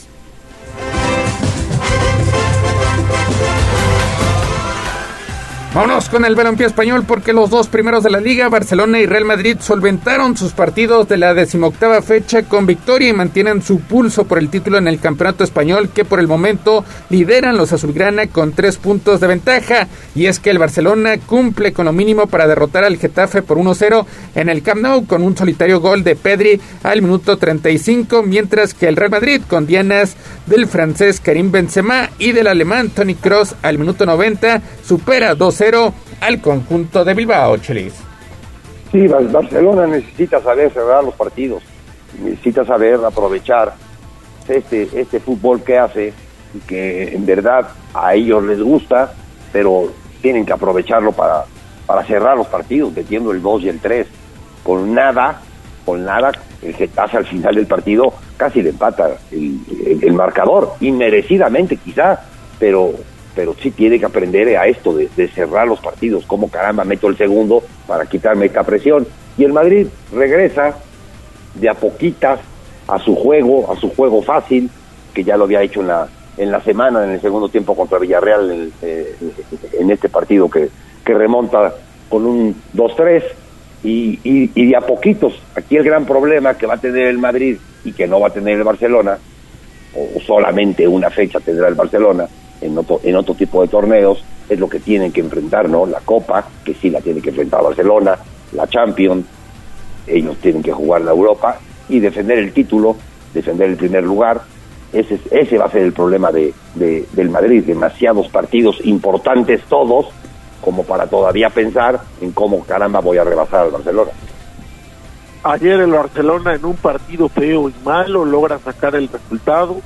La verdad es que se vio muy espeso, se vio muy rebasado, eh, adelante muy, muy, muy, muy débil. Eh, logró meter un gol Pedri en un buen centro y de ahí nada. Y, y, pues el Getafe casi le empata. Ayer el mejor jugador sobre la cancha fue el arquero Ter Stegen y cuando tu mejor jugador es el arquero significa que algo no funcionó. Entonces tiene que encontrar Xavi en la semana qué pasó ayer, qué le, qué le, qué le aquejó ahora al Barcelona. Es un equipo que tiene todo el potencial de jugar muy bien, pero de repente las cosas se le atoran y ayer pues lo único bueno fue sacar el resultado. Y en el caso del Madrid, pues jugó contra un una, un, un Athletic de Bilbao del que yo esperaba más, pero lamentablemente Valverde cuando ve la camiseta blanca se espanta y se va a esconder o algo tiene que no puede con el Real Madrid y un Madrid jugando fácil, también sin hacer nada extraordinario, logra derrotar 2-0 a, al Bilbao y bueno, pues el Madrid efectivamente yo también eh, pienso lo mismo que Chelis, son muchas competiciones, son muchos partidos, no tiene esa profundidad en, en la plantilla como para poder rotar de esa manera, tiene jugadores ya muy veteranos que ya no te aguanta jugar tres partidos duros seguidos, entonces tiene un buen rompecabezas Ancelotti. Y ya para rematar la información deportiva, en la NFL listas las finales de conferencia. En la americana, los jefes de Kansas City enfrentando de nueva cuenta a Bengalís de Cincinnati. Mientras que en la nacional, pues los 49 de San Francisco se estarán viendo las caras ante las Águilas de Filadelfia. Sí, yo entiendo yo que, Kansas, Filadelfia va a ser el, el Super Bowl. Se vio un poquito abajo y con esa lesión de, de Mahomes en esos lapsos del partido se vio que, que podía el rival poder hacer algo más. Al final de cuentas, la, hombre, la, la experiencia, la- la- todo el bagaje que trae Kansas supera y, y no va a tener no va a tener problemas para para poder llegar ante un Cincinnati que, que hace la grande, que hace la grande ante ante ante Búfalo en un campo muy difícil, eso habrá que decirlo, estaba muy difícil jugar en ese campo sintético y con nieve, pero pero sí veo que estos son los dos mejores para para llegar el próximo 12 a Arizona a jugar el Super Bowl, Arizona, eh, Filadelfia y Kansas. Sí, yo también veo lo mismo, los dos mejores equipos de la temporada regular de cada conferencia. Ayer lo que hace Cincinnati en Búfalo es realmente extraordinario.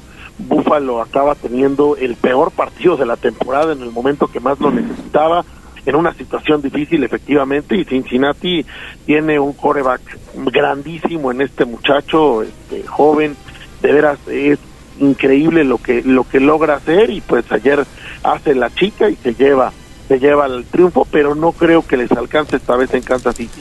No creo que vuelva a pasar lo que lo que pasó el año pasado. Ahora ve el equipo de Kansas City mucho más sólido tienen a un coach eh, eh, muy experimentado con muchos muchos recursos en Andy Reid la lesión de Mahomes sí preocupa sin embargo Mahomes lesionado todavía sigue siendo el mejor coreback de la NFL y entonces pues creo que esta vez iba a llegar al Super Bowl Kansas. Y del otro lado, ayer los fanáticos de los Vaqueros de Dallas una vez más roto el corazón, una vez más parece que irle a los Vaqueros es una un camino de fe y de, y de sufrimiento porque pues eh, igual el partido más importante de la temporada y Dallas simplemente no se presentó a jugar en San Francisco, Dak Prescott cometiendo muchísimos errores, los receptores terribles tirando balones atrapables, eh, la defensa de San Francisco haciendo lo que tenía que hacer. Y San Francisco con un buen Divo Samuels y con un buen corredor fue suficiente para, para derrotar a Dallas a pesar de tener un coreback muy limitadito, pero por el otro lado está Filadelfia que es un verdadero trabuco y yo no creo que alguien ahorita le vaya a ganar a Filadelfia en casa, entonces también pienso que el Super Bowl va a ser Filadelfia contra Kansas City. Pues ya estaremos, ya estaremos analizando a lo largo de la semana lo que serán los partidos, las finales de conferencia a disputarse el próximo domingo. 8 de la mañana con 5 minutos, Chelis Mayo Gallo. Hasta aquí llegamos con la información deportiva. Buena semana a todos. Buena semana, mi estimado Chelis. A ver cuándo nos visitas. Este, cuando no tenga yo chame las mañanas, hijo. Órale, aquí te ¿Eh? espero. Lo, lo, lo, lo, lo mío, lo mío no es como lo de arte. Lo mío lo hago a fuerza. Ah, bueno, perfecto. Te mando un fuerte abrazo, ¿eh? Dios, Dios, gracias. Nos vemos. Gracias, Mario. Gracias, Chelis, gracias, Neto, gracias, Gallo, gracias al auditorio y bueno, pues nos estamos hablando el día de mañana. Que tengan buena semana. Gracias, mi estimado Neto. Saludos. Nos escuchamos nos más vemos- adelante. Nos vemos al rato con la dinámica del pueblo. Perfecto, vamos con la dinámica entonces más adelante. 8, 6 de la mañana, pausa y volvemos con más.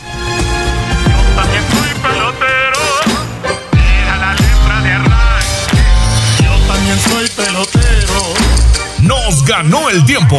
Hasta aquí, Deportes. Pero recuerden que todos los días tenemos una cita en Tribuna Matutina. Continuamos con El Gallo y la voz de los poblanos.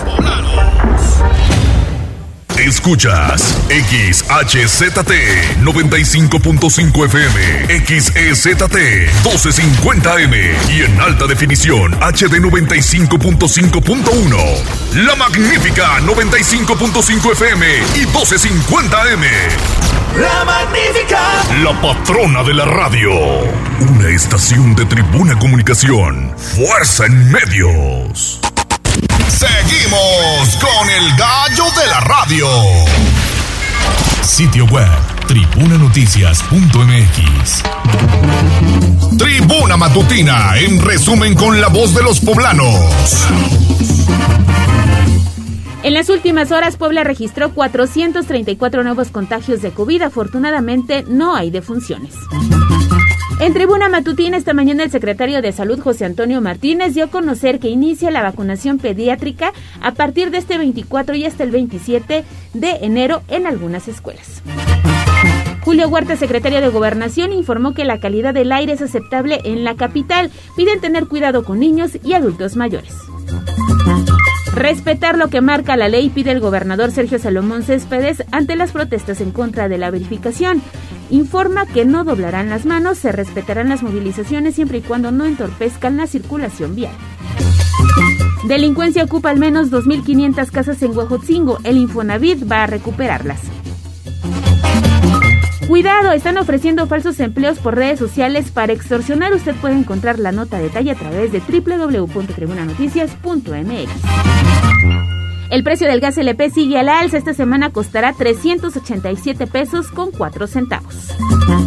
Inicia este lunes en Estados Unidos el juicio contra Genaro García Luna, secretario de Seguridad durante el sexenio de Felipe Calderón y estaremos pendientes a través de arroba noticias tribuna, tribuna vigila y también código rojo. Twitter, arroba tribuna vigila. ¿Por dónde sí y por dónde no? Yo creo que por las torres y la 24 Sur no hay que circular, mi estimado David. Si no te puedes caer esa alcantarilla, está tremenda, ¿eh? Así es, Gallo, como bien comentas, 24 Sur y las torres. Y pueden ser peatones quien sean los... Eh, pues los que sean afectados por este registro sin tapa o también vehículos. Y es que este registro está pues prácticamente abarcando una parte del carril de extrema izquierda, justamente de los que pues están circulando sobre la 24 Sur, esto con dirección hacia CU que se encuentra aquí a unos metros.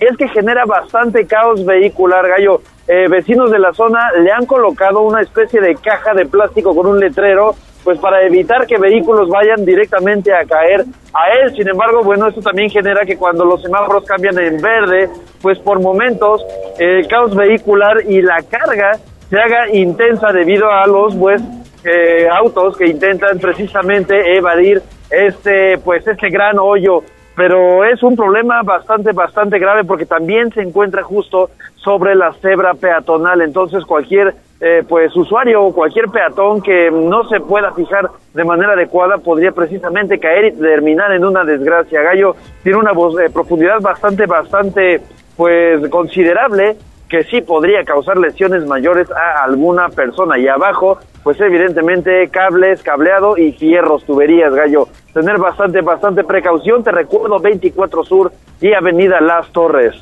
24 Sur y Avenida Las Torres. Bueno, primero el llamado es a protección civil. Sí.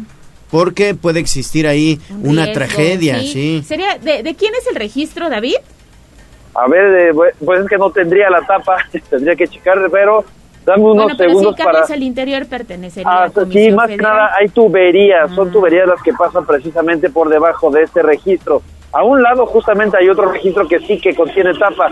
Al parecer este otro sería pues de Comisión Federal. Dame unos segundos porque el tráfico, como Nada te más con comento, cuidado, está... con cuidado, con cuidado. Sí, no me vaya yo a caer ahorita, pero es que sí, el tráfico ahorita, justo en esos momentos, se intensificó. Y bueno, hay uno de, precisamente como te comentaba, Comisión Federal en, en ese momento, y eh, el otro, bueno, sí, tubería, tubería y cableado bastante profundo, aproximadamente dos metros y medio, gallo, Ale, dos Bueno. metros y medio en el que una persona, pues sí, podría lesionarse de consideración. Claro. No, de entrada el llamado a Protección Civil Municipal a que vayan a acordonar ese lugar y después, bueno, pues ya que, que lo que lo reporten a la instancia correspondiente para que le pongan la tapa, ¿no? Exactamente, y que no nos las andemos robando. Ya muchas empresas están haciendo el cambio de tapas estas de metal por cemento, ¿no? Para evitar precisamente los robos. O plástico. Pero tengan mucho cuidado y gracias a David por este reporte oportuno que usted ya puede encontrar en redes sociales de Tribuna Vigila y también de Código Rojo. Gracias, David. Regresamos contigo más adelante. Y prepárense, vamos a la bolsa de trabajo. Instagram, Tribuna Noticias. A mover las manos, que del cielo no caen los billetes. El trabajo es la suerte. En Puebla sí hay chamba. Bolsa de trabajo. Tribuna matutina.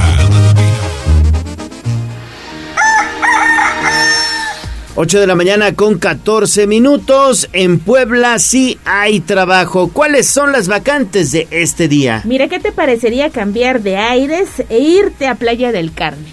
Ah, pues vámonos. ¿Nos vamos? Sí. Ya tenemos ¿Qué hay permiso. por allá? ¿Qué hay por allá? que hoy lunes, mañana martes y el próximo miércoles hay un reclutamiento masivo 594 vacantes disponibles para irnos a un famoso hotel de esta zona turística de nuestro país. Se solicita ayudante de bar, mesero, ayudante de cocina. También, eh, bueno, hay cocinero A y cocinero B, prestaciones de ley, pastelero, agentes eh, camaristas, ayudantes también de carnicería. En fin, son una serie de vacantes, te digo, casi 600 que están disponibles y que ustedes pueden acudir a partir del día de hoy, en, a- en punto de las 9 de la mañana, a las oficinas del Servicio Nacional de Empleo que se ubican allá en el callejón de la 10 Norte 806 en el barrio del Alto. Se están ofreciendo apoyo de traslado y también apoyo para la renta de vivienda para quienes están Oye, interesados en trabajar en estas opciones. Mira, los sueldos oscilan entre los 8 mil y los 10 mil pesos. Están bastante atractivos, en algunos sí se solicita hasta un año de experiencia, pero ustedes, les digo, pueden obtener más información acudiendo de manera presencial a este reclutamiento masivo. Hay un número de contacto para requerir más información y que ustedes puedan obtener precisamente más detalles sobre estas opciones de trabajo, que es el 232-5513, las oficinas centrales del Servicio Nacional de Empleo. Tienen dos oficinas, una de ellas ubicadas aquí en el Centro Integral de Servicios. Se solicitan estudios de secundaria, en algunos son licenciatura, así que pues están muy atractivas las opciones que tiene para arrancar esta semana el Servicio Nacional de Empleo. 600 vacantes para trabajar en Playa del Carmen en un hotel. Esto es en un hotel y bueno, pues prácticamente están solicitando de todo, ¿eh? de todo. Muy, muy buenas plazas. Son, sí, 594 plazas. Sí. Muy bien. Pues yo sí Muy, me iría como, mira, es que estoy viendo aquí una que me llamó la atención por el sueldo. Mayordomo, 15 mil pesos. Estudios de bachillerato, sexo indistinto y un año de experiencia en un cargo similar. Pues o no recepcionista, mira, 14 mil pesos al mes, sexo indistinto y un año de experiencia. Y aparte te ayudan ahí con apoyo de renta, prestaciones de ley. renta, exactamente. Está bien, la verdad, muy, muy bien. Pues consulte usted también las vacantes en Tribuna Vigila. Exactamente. Creo que me voy como agente de Diamond Club. Bachillerato, 18 mil pesos al mes, sexo indistinto y un año de experiencia. Sí puedo. Sí, claro, claro que sí. Bueno, pues ahí está, en Puebla, sí hay chamba. A mover las manos, que del cielo no caen los billetes. El trabajo es la suerte. En Puebla sí hay chamba. Secretaría del Trabajo del Gobierno del Estado de Puebla. Sitio web tribunanoticias.mx. Un, dos, tres, cuatro. ¡Extra, extra! ¡Nuestra azul declara la guerra! Al grito del boceador. Esto es lo más destacado de la prensa escrita. En Tribuna Matutina Nacional. 8 de la mañana con 17 minutos, ya escucharon, vamos a darle un vistazo a las primeras planas y ya le adelantaba en el resumen inicial, desafortunadamente malas noticias porque acribillaron a una familia en una de las carreteras federales en Jalapa, Veracruz, ¿no es así, Avi? ¿Qué tal, Gallo? Te saludo con mucho gusto. Efectivamente, y pues muy lamentable porque pues al menos seis muertos, entre ellos una niña y un niño, dejó un ataque directo a una familia la tarde de este domingo en la zona de Tejería, en el municipio de Veracruz, provocando pues el cierre de la carretera federal Jalapa cerca del aeropuerto. Y es que, de acuerdo con versiones de testigos, los ocupantes de tres vehículos perseguían a una familia que circulaba en una camioneta Ford Lobo negra que intentó escapar, pero que a la altura de la colonia Los Carriles, el conductor perdió el control y se estrelló contra un, un poste y en la esquina de una vivienda. Y es que los agresores, agresores, quien presuntamente se trataba de jóvenes, bajaron de al menos cuatro vehículos un automóvil rojo y tres blancos para disparar a corta distancia y rematar a las víctimas, que eran dos mujeres, dos menores y el conductor. Escuchemos parte del ambiente que se vivió.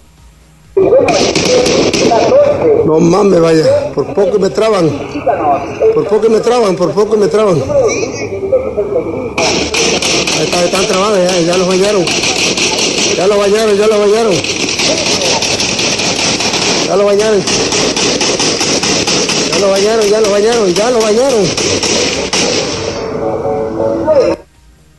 Y es que de acuerdo con la versión de los testigos, es que la persecución inició desde el distribuidor de la avenida J. Lobos y la camioneta Lobo tomó hacia la carretera federal. Y es que en el trayecto un taxi también fue alcanzado por los disparos, uno de los ocupantes murió y el conductor resultó herido.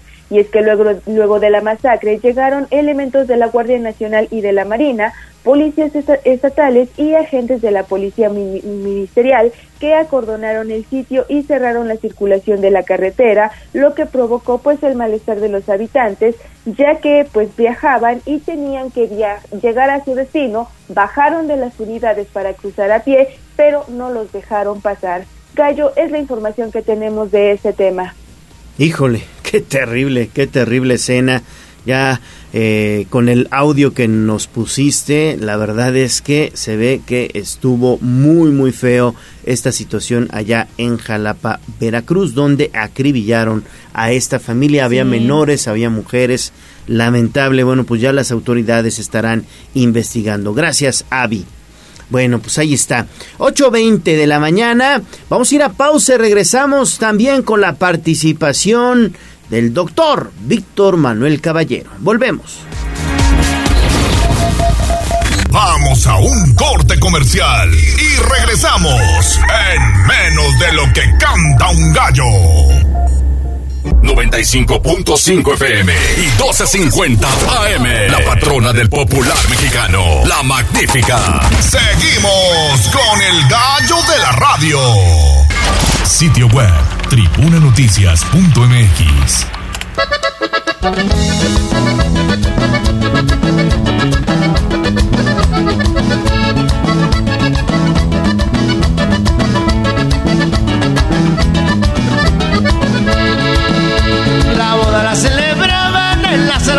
La boda la celebraban en la selva del coyote. Estaban los guajolotes cantando bien hacia azotes. Estaban bien borrachotes cuando llegó el tecolote. Cuando llegó el tecolote, calmándoles el mitote. Hoy se casó el coche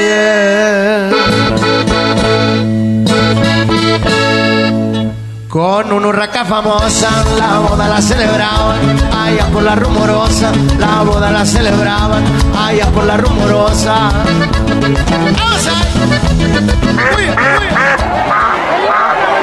Se decreta un receso hasta que se restablezca el orden. No te hagas pato. Vamos con información de la política. En Tribuna Matutina.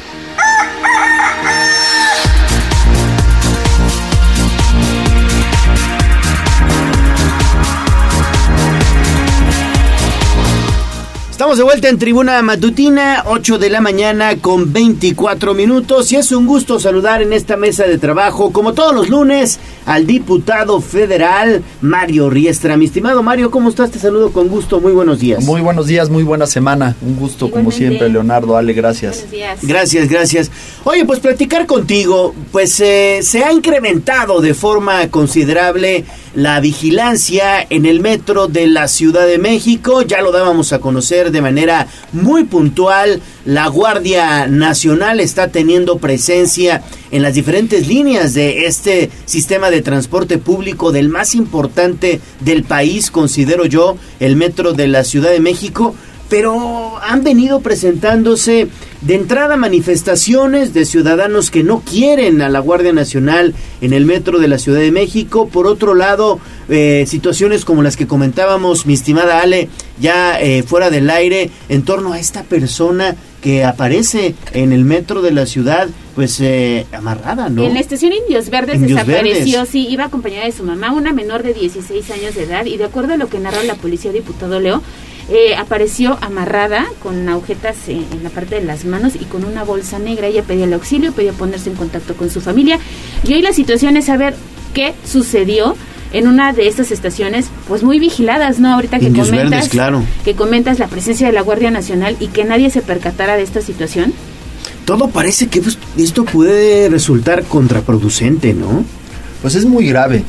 Yo creo que nadie se opone a que haya, por supuesto, seguridad en, en el metro, pero lo que sí nos llama muchísimo la atención es esta necesidad de construir un discurso, una narrativa en donde se digamos se quiera culpar a los incidentes que han habido recientemente en el metro eh, por sabotaje, ¿no? Porque la justificación que da el gobierno de la Ciudad de México es que estos incidentes han sido provocados y entonces para evitar que se repliquen en el futuro mandan a 6.000 elementos de la Guardia Nacional y es ahí donde uno dice, bueno, esto ya no es una estrategia en materia de seguridad, sino más bien una estrategia política para construir un discurso nuevamente y acusar de un complot eh, en el tema de las fallas del metro. Pero además, sí, la verdad, pues las prioridades del gobierno federal nos resultan cuando menos erróneas, ¿no? Además de sospechosas. ¿Por qué 6.060 elementos de la Guardia Nacional en el metro? Cuando, eh, por ejemplo, en estados tan violentos como Zacatecas, que es el estado más violento de toda la República, tienen menos elementos efectivos de la Guardia Nacional que los que tiene este sistema de transporte. En el caso de Puebla, por ejemplo, en Puebla tenemos 2.435 efectivos de la Guardia Nacional y el metro tiene más del doble. Entonces, eh, el número de habitantes y eh, la incidencia delictiva no corresponde con el nivel de priorización que se está otorgando. Nosotros creemos que si bien debe haber seguridad en el metro, se debe de atacar primero aquellos lugares donde el número de homicidios dolosos es altísimo. Hay ciudades de las más violentas del mundo en nuestro país que tienen muchos, pero muchos menos elementos y son ciudades más grandes, más importantes. Entonces, ahí sí vemos algo, por supuesto, muy extraño. Y lo que también vemos, y lo decía Ale atinadamente, es que este gobierno sigue sin entrarle de manera efectiva al lamentable fenómeno de los feminicidios. 11 mujeres pierden la vida diariamente en este país ante la indolencia del gobierno federal que sigue sin entrarle a este tema tan importante, sigue sin diseñar políticas públicas específicas para las mujeres y lamentablemente pues vemos que estos colectivos de desaparecidas muchas Sí, veces reman contracorriente en solitario. Hemos visto incluso cómo algunas de estas madres buscadoras han sido asesinadas precisamente por sus luchas y no han recibido la protección que se requiere.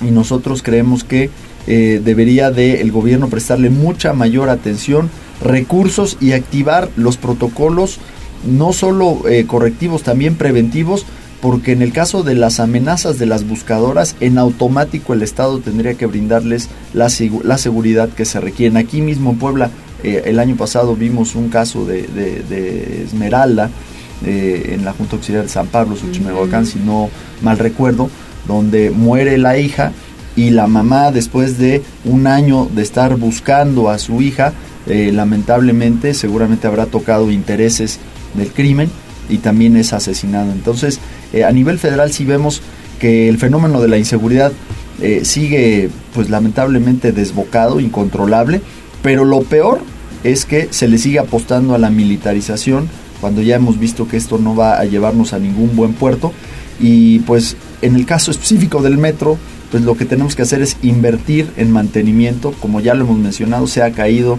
el presupuesto para el mantenimiento del sistema de transporte metro en los últimos años desde que llegó el gobierno federal de Moreno Y ustedes allá en la, en la Cámara de Diputados han llamado a comparecer en varias ocasiones al titular de la, de la Secretaría de la Defensa Nacional y al parecer pues no ha habido eco, ¿verdad?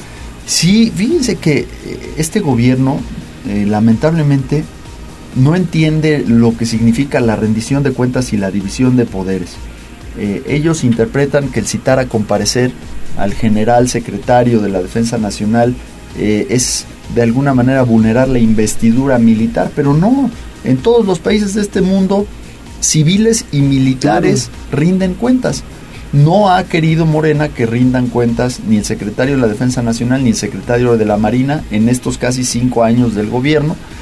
Habíamos convocado ya como Cámara de Diputados a una reunión a el secretario de la Defensa Nacional, había aceptado y por ahí algún legislador dijo, oiga, eh, secretario, respetuosamente yo lo invito a que la reunión sea en el Poder Legislativo. Creo que eso le, da un carisma mucho más formal e institucional. Y bueno, se sintieron ofendidos en el gobierno federal y cancelaron la reunión y nos hemos quedado sin eh, la posibilidad de preguntarle a los secretarios eh, sobre las políticas públicas que están llevando a cabo y en el caso de la Defensa Nacional muy importante porque cada vez tienen más facultades. Ahora no solo reparten vacunas, atienden desastres naturales, controlan aduanas, construyen aeropuertos, gestionan este, aeropuertos y trenes. Eh, ahora, insisto, están incluso brindando la seguridad en el metro la seguridad en el metro la Ciudad de México. Entonces, han cancelado las comparecencias, esto es verdaderamente lamentable.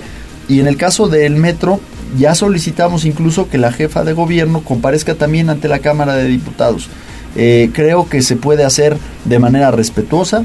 Eh, el diálogo no tiene por qué ser estridente, puede ser constructivo y nosotros le apostamos a eso, hacemos ese compromiso, pero pues el poder ejecutivo tiene que también pues poner de su parte, porque cuando ellos eran oposición demandaban eh, pues rendición de cuentas, transparencia y, diálogo, y hoy que son gobierno cierran las puertas. Y aquí hago un, comentario, hemos comentado aquí varias veces el caso del IMSS, que tampoco ha comparecido ante la Cámara de Diputados estos dos últimos años, y hace dos semanas eh, logramos en la Comisión de Seguridad Social, ya que se aprobara por unanimidad, el que se cita a una reunión de trabajo a Sue Robledo al seno de esta comisión. Si no lo hace la Junta de Coordinación Política, si no lo hace el Pleno, al menos en la Comisión de Seguridad Social ya logramos que se autorice y en las próximas semanas se va a tener que concretar esta reunión. Pero tienen que ser batallas diarias porque eh, vemos una estrategia de esconder a los funcionarios públicos federales para que eh, simplemente no haya turbulencias, por así decirle, no sufran un descalabro ante los cuestionamientos que existen, no solo por parte de los diputados, sino por parte de la opinión pública. Sí, no solamente se trata de cuestionar el trabajo, las acciones que se están desempeñando desde el gobierno de la República, sino también aportar, ¿no? Aportar soluciones, a ver qué podemos hacer para el bienestar de los ciudadanos, que es lo más importante. Así es, y tener pues sobre todo compromisos muy concretos, porque no se vale. En el caso, vuelvo al IMSS, a veces somos un poco monotemáticos, pero eh, según el IMSS ya iba a arrancar en octubre la construcción, luego a fin de año, ya se fue casi enero y no han puesto un solo ladrillo. Entonces, eh, sí, pues ya no solo son cuestionamientos, sino queremos este, un compromiso muy concreto para darle respuesta a los poblanos. Pero la estrategia de seguridad, sin duda alguna, es quizás el principal fracaso de este gobierno federal porque no solo no han logrado frenar las cifras, sino incluso han roto récords en todos los índices delictivos, principalmente homicidio doloso y desaparición de personas que hoy están por las nubes. ¿Consideras, diputado, que estamos en una crisis de seguridad? Hoy amanecemos con una familia acribillada en Veracruz. En Veracruz. Dos funcionarios de Morelos que estaban reportados como desaparecidos desde principios de mes y aparecieron sin vida. Y ya ni te cuento lo que pasa en Guerrero o en algunas otras zonas del país. Lamentablemente yo sí creo que estamos en una crisis de magnitudes pues impresionantes. Si bien en Puebla se está haciendo un esfuerzo, tampoco nos sustraemos del contexto nacional y también aquí hemos vivido lamentables incidentes, pero lo más grave es que veo que no hay un esfuerzo serio por sentarse serenamente a construir un diagnóstico. Cuando debatimos eh, la ampliación de, eh, digamos, la participación militar en la Guardia Nacional, eh, la exposición de motivos de esa iniciativa fue de dos cuartillas, cuando creo que debimos de haber aprovechado para hacer un verdadero diagnóstico. No quiere decir que estemos negados a eso, pero tendría que haber habido un verdadero planteamiento de por qué era necesario y eso nunca se dio. Eh, simplemente se prorrogó la participación de las Fuerzas Armadas en las estrategias de seguridad pública como un dogma de fe, pero no hay en ningún lugar eh, ni, ni, una evidencia ni cifras que comprueben que su uso está dando resultados. Por el contrario, y yo creo que hemos perdido todo este sexenio, lamentablemente, en políticas públicas en materia de seguridad, eh, de seguridad pública, sin dar los resultados que nos merecemos y lamentablemente destruyendo instituciones que se venían poco a poco perfeccionando como la Policía Federal que ya desapareció y que hoy nos va a costar mucho más eh, poder volver a, a echar en funcionamiento, ¿no? Bueno, pues ahí está entonces esta situación de la cual estaremos dando puntual seguimiento. Pues diputado federal Mario Riestra, muchas gracias. Muchísimas gracias y buena semana. Buena semana también. Vamos a ir a pausa y volvemos con más. Vamos a un corte comercial y regresamos en menos de lo que canta un gallo. 95.5 FM y 12.50 AM. La patrona del popular mexicano, la magnífica. Seguimos con el gallo de la radio. Instagram, Tribuna Noticias. ¿Por dónde sí y por dónde no?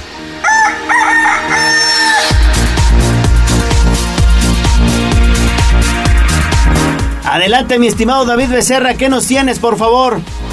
Yo te saludo nuevamente. Seguimos en las inmediaciones de CEU y es que ahora estamos precisamente sobre Avenida San Claudio, casi llegando al cruce con Río Papagayo.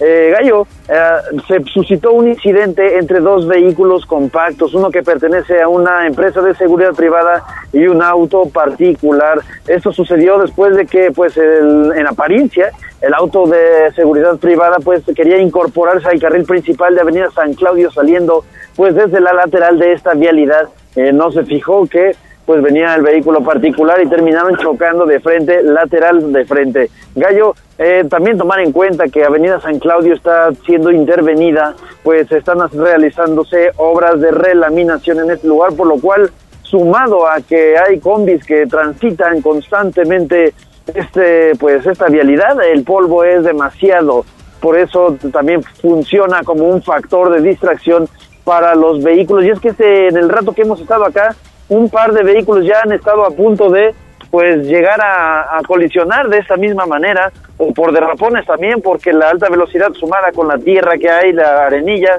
pues provocan que las llantas no tengan una fricción adecuada. Ah, estuvieron eh, bloqueando el carril principal de Avenida San Claudio estos vehículos por un par de minutos, aproximadamente, bueno, unos 10 minutos estuvieron eh, en lo que realizaban indagatorias entre ellos y platicaban para llegar a un acuerdo, ya se han retirado, ya se han movido y están precisamente sobre la lateral de esta vialidad en estos momentos, ya no bloquean ningún ningún carril. Gallo, sin embargo, quedó un poco de aceite tirado precisamente en este punto, pues son los líquidos que tiraron los coches cuando pues sucedió la colisión, pero sí intenso el tráfico y sumado al polvo que se genera pues por la intervención de esta vialidad. Gallo, la información que tenemos desde Avenida San Claudio.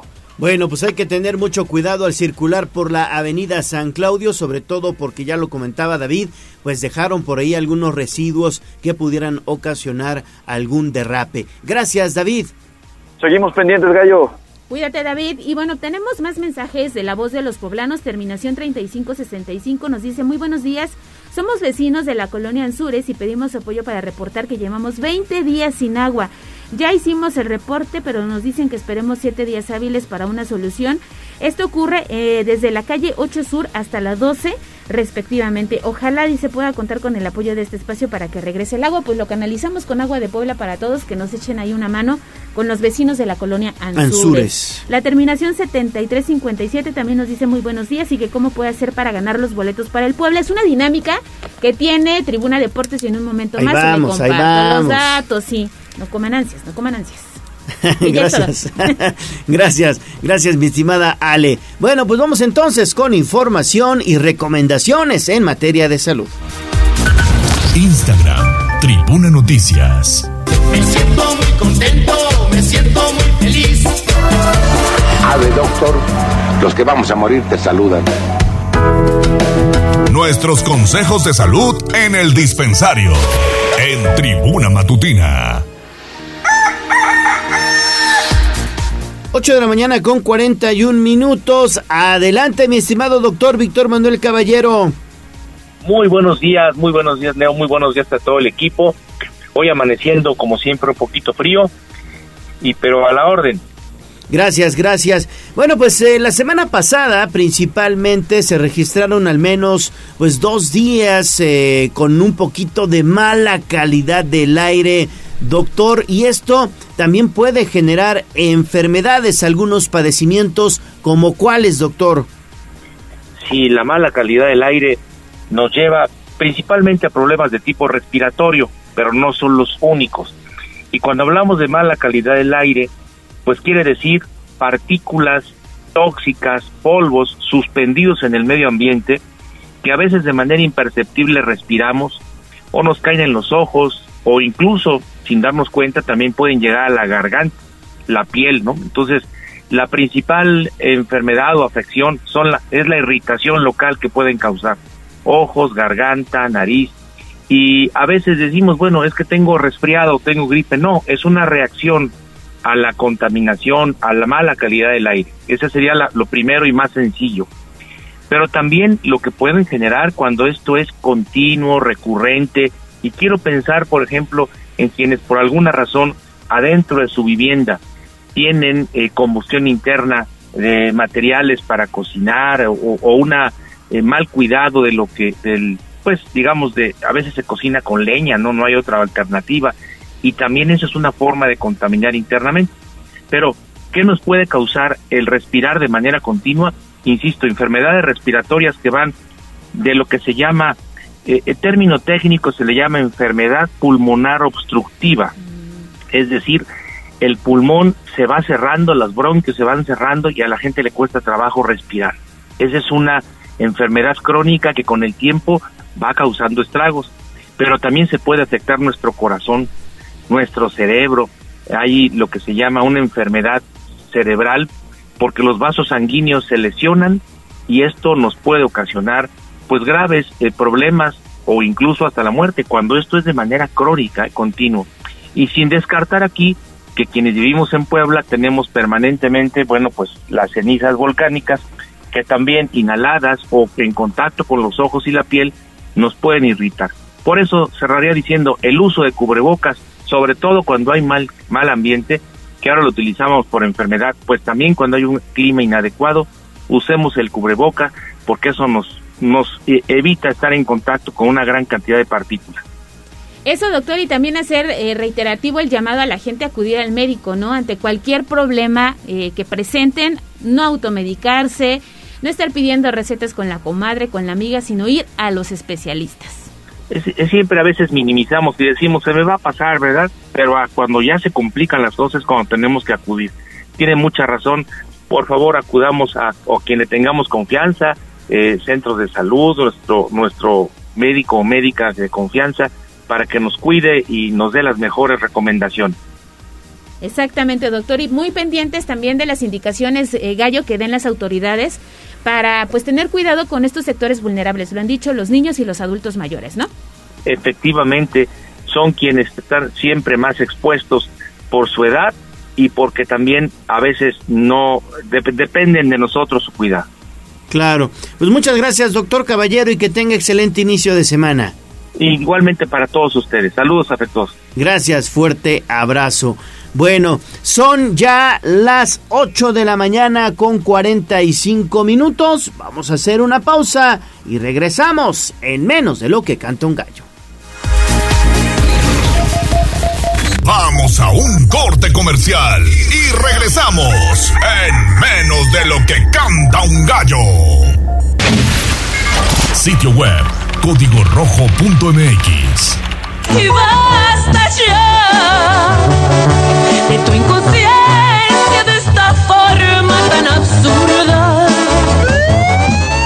Desde la barrera, respeta la cinta de precaución y para bien la oreja. Comienza la nota roja en tribuna matutina. 8.47 de la mañana, vamos con información de la nota roja porque hallaron un cadáver allá en la colonia Bosques de Santanita. Adelante, Avi.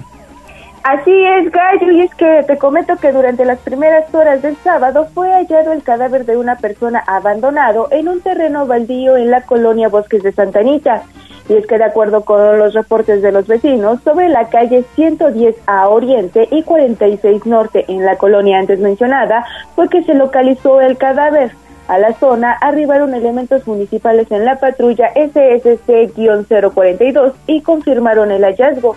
Y es que el cuerpo se encontraba dentro de unas bolsas negras de las cuales salía un brazo. La zona fue acordonada en espera de peritos de la Fiscalía General del Estado. Hasta el momento se sabe que se trata del cuerpo de un varón. El cadáver fue trasladado a las instalaciones del Servicio Médico Forense para determinar las causas de la muerte.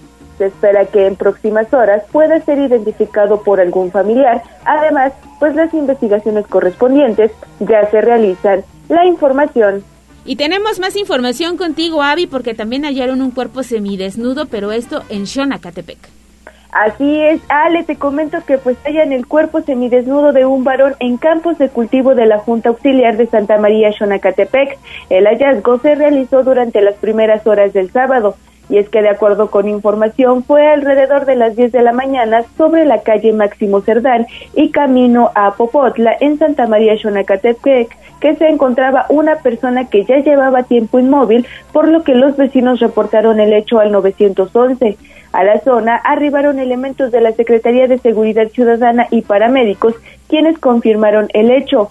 Los cuerpos de emergencia, al valorarlo, solo se confirmó pues que ya no contaba con signos vitales. El cadáver se encontraba semidesnudo, por lo que se procedió a cubrirlo con una manta y el recuerdo de la zona. Minutos más tarde, arribó personal de la Fiscalía General del Estado para las diligencias de levantamiento del cuerpo. El cadáver fue trasladado al servicio médico forense y será la necropsia de ley que precisa la causa del, del deceso. Y es que de acuerdo con los vecinos, pues el varón no vivía por la zona y visiblemente no presentaba heridas. Hasta el momento, pues quedó en calidad de desconocido. La información. Gracias, Avi. Ahora vamos con Daniel Jacome, porque desafortunadamente una persona murió apuñalada durante una riña en Amaluquilla, Daniel. ¿Qué tal, Gallo? Te saludo con gusto. Efectivamente, un hombre perdió la vida luego de ser apuñalado por su pareja sentimental durante una riña registrada en la colonia Maluquilla.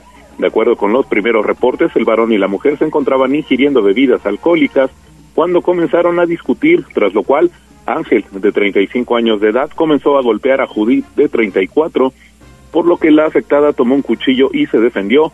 Con el arma blanca, la mujer le realizó cortes al sujeto en las manos y se lo enterró en la zona izquierda del abdomen, herida que minutos después le causó la muerte. Al lugar, ubicado sobre el cruce de las calles Cerro Azul y Las Aras, se trasladaron elementos de la Secretaría de Seguridad Pública Estatal, quienes corroboraron los hechos y procedieron a asegurar a Judith, mientras que paramédicos del SUMA confirmaban el deceso de Ángel, cuyo cuerpo fue trasladado al anfiteatro para realizarle la necropsia de rigor gallo. Más información contigo, Daniel. También tenemos este hecho de un vigilante que fue ultimado por unos hermanos. ¿En dónde ocurrió? Es correcto, Ale. Pues sí, la Fiscalía General del Estado de Puebla logró la vinculación a proceso de Procopio y Gonzalo por su presunta participación en el homicidio de un hombre en el municipio de Huauchinango.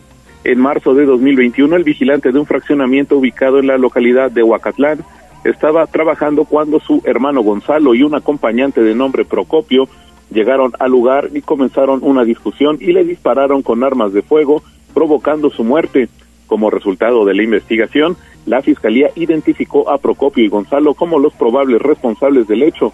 El agente del Ministerio Público solicitó y obtuvo la orden de aprehensión contra ambos, agentes investigadores ubicaron y aprendieron a quienes en audiencia fueron vinculados a proceso ante los datos probatorios que presentó la Fiscalía por el delito de homicidio en razón de parentesco en contra de Gonzalo y por homicidio calificado en contra del Procopio. Es la información, Alex. Bueno, pues ahí está entonces esta información. Oye Daniel, y también hubo un choque vehicular allá en Tehuacán que desafortunadamente dejó tres muertos. Es correcto, Gallo, el choque de un trío de vehículos sobre la carretera Cuacnopalan, Oaxaca, a la altura del municipio de Tehuacán, dejó el saldo de tres muertos y cinco lesionados. Sobre los hechos se indicó que esta mañana de domingo una camioneta de la marca Nissan tipo Frontier de color rojo, un Volkswagen Derby rojo y una camioneta marca Ford tipo F-150 se impactaron entre sí en inmediaciones del kilómetro 49 más 500 metros adelante de la desviación a Santa María Cuapan, debido a que una de las unidades invadió el carril contrario.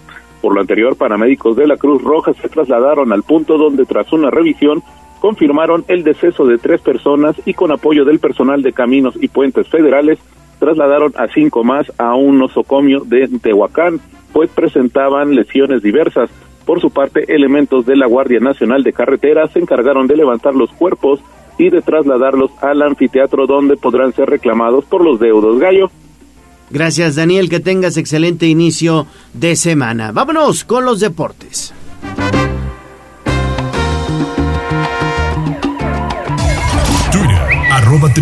En tribuna matutina, fútbol, béisbol, box, lucha libre, automovilismo y todo el mundo del deporte. Play ball en tribuna deportes. Fútbol. Adelante Neto, ¿qué nos tienes? Gracias Gallo, gracias Ale. Vámonos con el último bloque de la información deportiva. Pues tenemos ganadores, en este caso ganadoras, para estar el próximo viernes en las instalaciones del Estadio Cuauhtémoc. Y una hora antes de que arranque uno de los partidos que tal vez pues puede ser más atractivos de este fin de semana, porque Monterrey llega con una racha de dos victorias de forma consecutiva ante un Puebla que ha conseguido cuatro de los últimos seis puntos en el presente campeonato. Pues una hora antes tendrán la oportunidad de bajar al terreno de juego, de presenciar el calentamiento del conjunto poblano, a la distancia también observar eh, la forma en la que se prepara el equipo de Monterrey que trae un cuadro bastante interesante, incluyendo a Funes Mori, que es el actual líder de goleo y que pues su convocatoria generó muchísimas críticas en la última Copa del Mundo al tener poca actividad y tal vez arrebatarle el lugar a elementos que atravesaban mejor momento, caso concreto de Santiago Jiménez. Entonces, las ganadoras, las ganadoras para que eh, más adelante se comuniquen a con nosotros a través de mensaje directo. Blanca Maite Ramírez Rojas, Blanca Maite Ramírez Rojas, Ana Karen Romero Porras, Ana Karen Romero Porras, Ania Alcázar López, Ania Alcázar López y Belén Sayas. Belén Sayas, quienes pues participaron en esta dinámica que se dio a conocer desde la semana pasada y pues fueron, fueron los que más eh, conocidos, los que más conocidos invitaron para que pues nos sigan, nos sigan a través de nuestras redes sociales.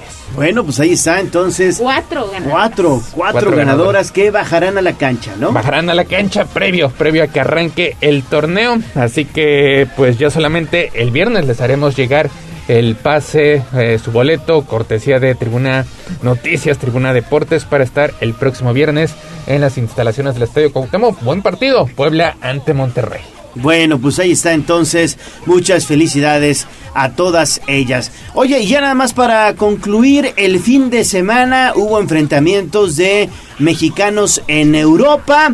Estuvo por ahí Memo Ochoa contra Irving el Chucky Lozano, Edson Álvarez contra Santiago Jiménez y también Guardado contra eh, Montes, ¿no?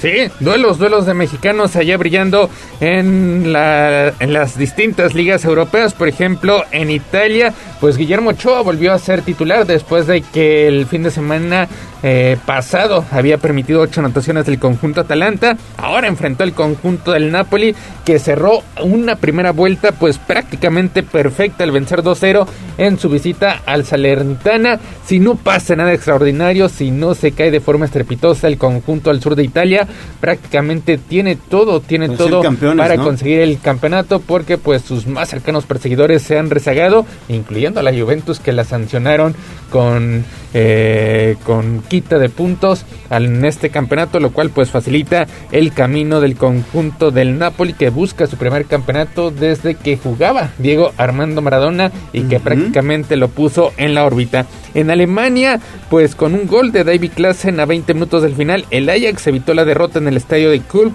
allá en Rotterdam. El Feyenoord empató 1-1 ante el conjunto del Ajax. El duelo, como ya lo mencionabas, tuvo un toque mexicano debido Así a que en la cancha estuvieron Edson Álvarez y Jorge Sánchez por parte del conjunto del Ajax, los cuales pues disputaron los 90 minutos, mientras que Santiago Jiménez ingresó de cambio al minuto 74 para ocupar el lugar que dejó Danilo. De hecho, le hizo un recorte a Edson Álvarez, sacó un disparo que pues terminó atajando el portero del conjunto del Ajax en lo que hubiera sido probablemente la segunda anotación del equipo de Rotterdam. Al final, pues el encuentro saldó con un empate a una anotación. Y finalmente, Orbelín Pineda y el Eica de Atenas pues siguen siendo protagonistas en la Superliga de Grecia. Ayer sumaron su victoria 19. El equipo dirigido por Matías Almeida derrotó 2-1 al Iónicos de Nicea, con lo cual llegan a 44 puntos, uno menos que el líder Panathinaikos, aunque todavía tiene un partido menos.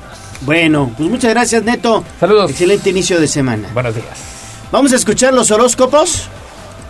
¿Sí da tiempo? La mitad. Bueno, pues échate los horóscopos. Vamos a ver hasta dónde llegamos.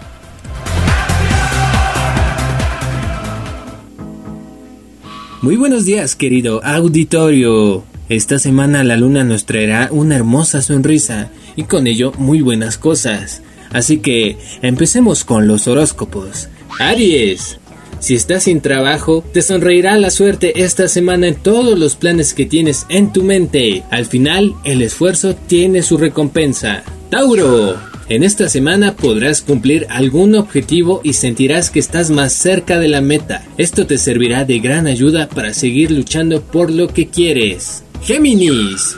Enfócate en cambiar de actitud, pues esto te ayudará a tomar una decisión acertada. Cáncer. Podrías tener una entrevista laboral que cambie todas tus expectativas y que te dé una oportunidad realmente buena. Leo. Esta semana vivirás intensamente y no tendrás tiempo ni para descansar. Sentirás que no puedes perder ningún plan y que debes aprovechar cada momento al máximo, pero por fin regresarás con la fuerza que te caracteriza. Virgo. Tendrás situaciones extrañas con una persona, pensarás que no es real, pero encontrar al amor de tu vida puede ser de la manera más surrealista que pienses. Déjate llevar y no desconfíes de tu instinto o de tu destino. Libra. Esta semana recibirás oportunidades que no podrás rechazar. Deberás de tener claro tus prioridades y ser consciente del cambio que conlleva a tu vida. Escorpio. Necesitas divertirte y olvidarte de los líos amorosos. Volver a tu esencia debe ser tu único objetivo, Escorpio. Sagitario. Esta semana deberás ser consciente que tu negatividad no te deja ver más allá de tu estado actual, lo cual hace que no rehagas tu vida y estés dejando a un lado tus objetivos. Ojito ahí, Sagitario. Capricornio. Esta semana te sentirás especial y eso hará que los demás te vean irresistible. Sacarás tu lado seductor en cada situación. Disfruta de esta etapa, Capricornio. Acuario. Esta semana seguirás con tu mismo ritmo de trabajo, dando todo de ti para llegar a cumplir tus objetivos. Tu empeño en lograrlo está siendo la envidia de tu entorno laboral. Sigue así que lo conseguirás. Piscis, esta semana te sentirás superado y con la sensación de que no llegas a todo, pero a la vez quieres llevarlo todo bajo control y esto es algo imposible, Piscis. Pide ayuda a la persona en la que estés pensando para darle armonía a la situación. Y hasta aquí los horóscopos semanales. Yo soy Abraham Merino y nos escuchamos la próxima semana. Bueno, pues ya están los horóscopos y nos dio tiempo y nos vamos a despedir. Ale. Nos vamos, tenemos una cita mañana en punto de las seis. Cuídense y disfruten el lunes. Gracias a todos, soy Leonardo Torija, el gallo de la radio. Excelente inicio de semana. Adiós. Adiós, amor, me voy de ti y esta vez para siempre. Aquí terminamos Tribuna Matutina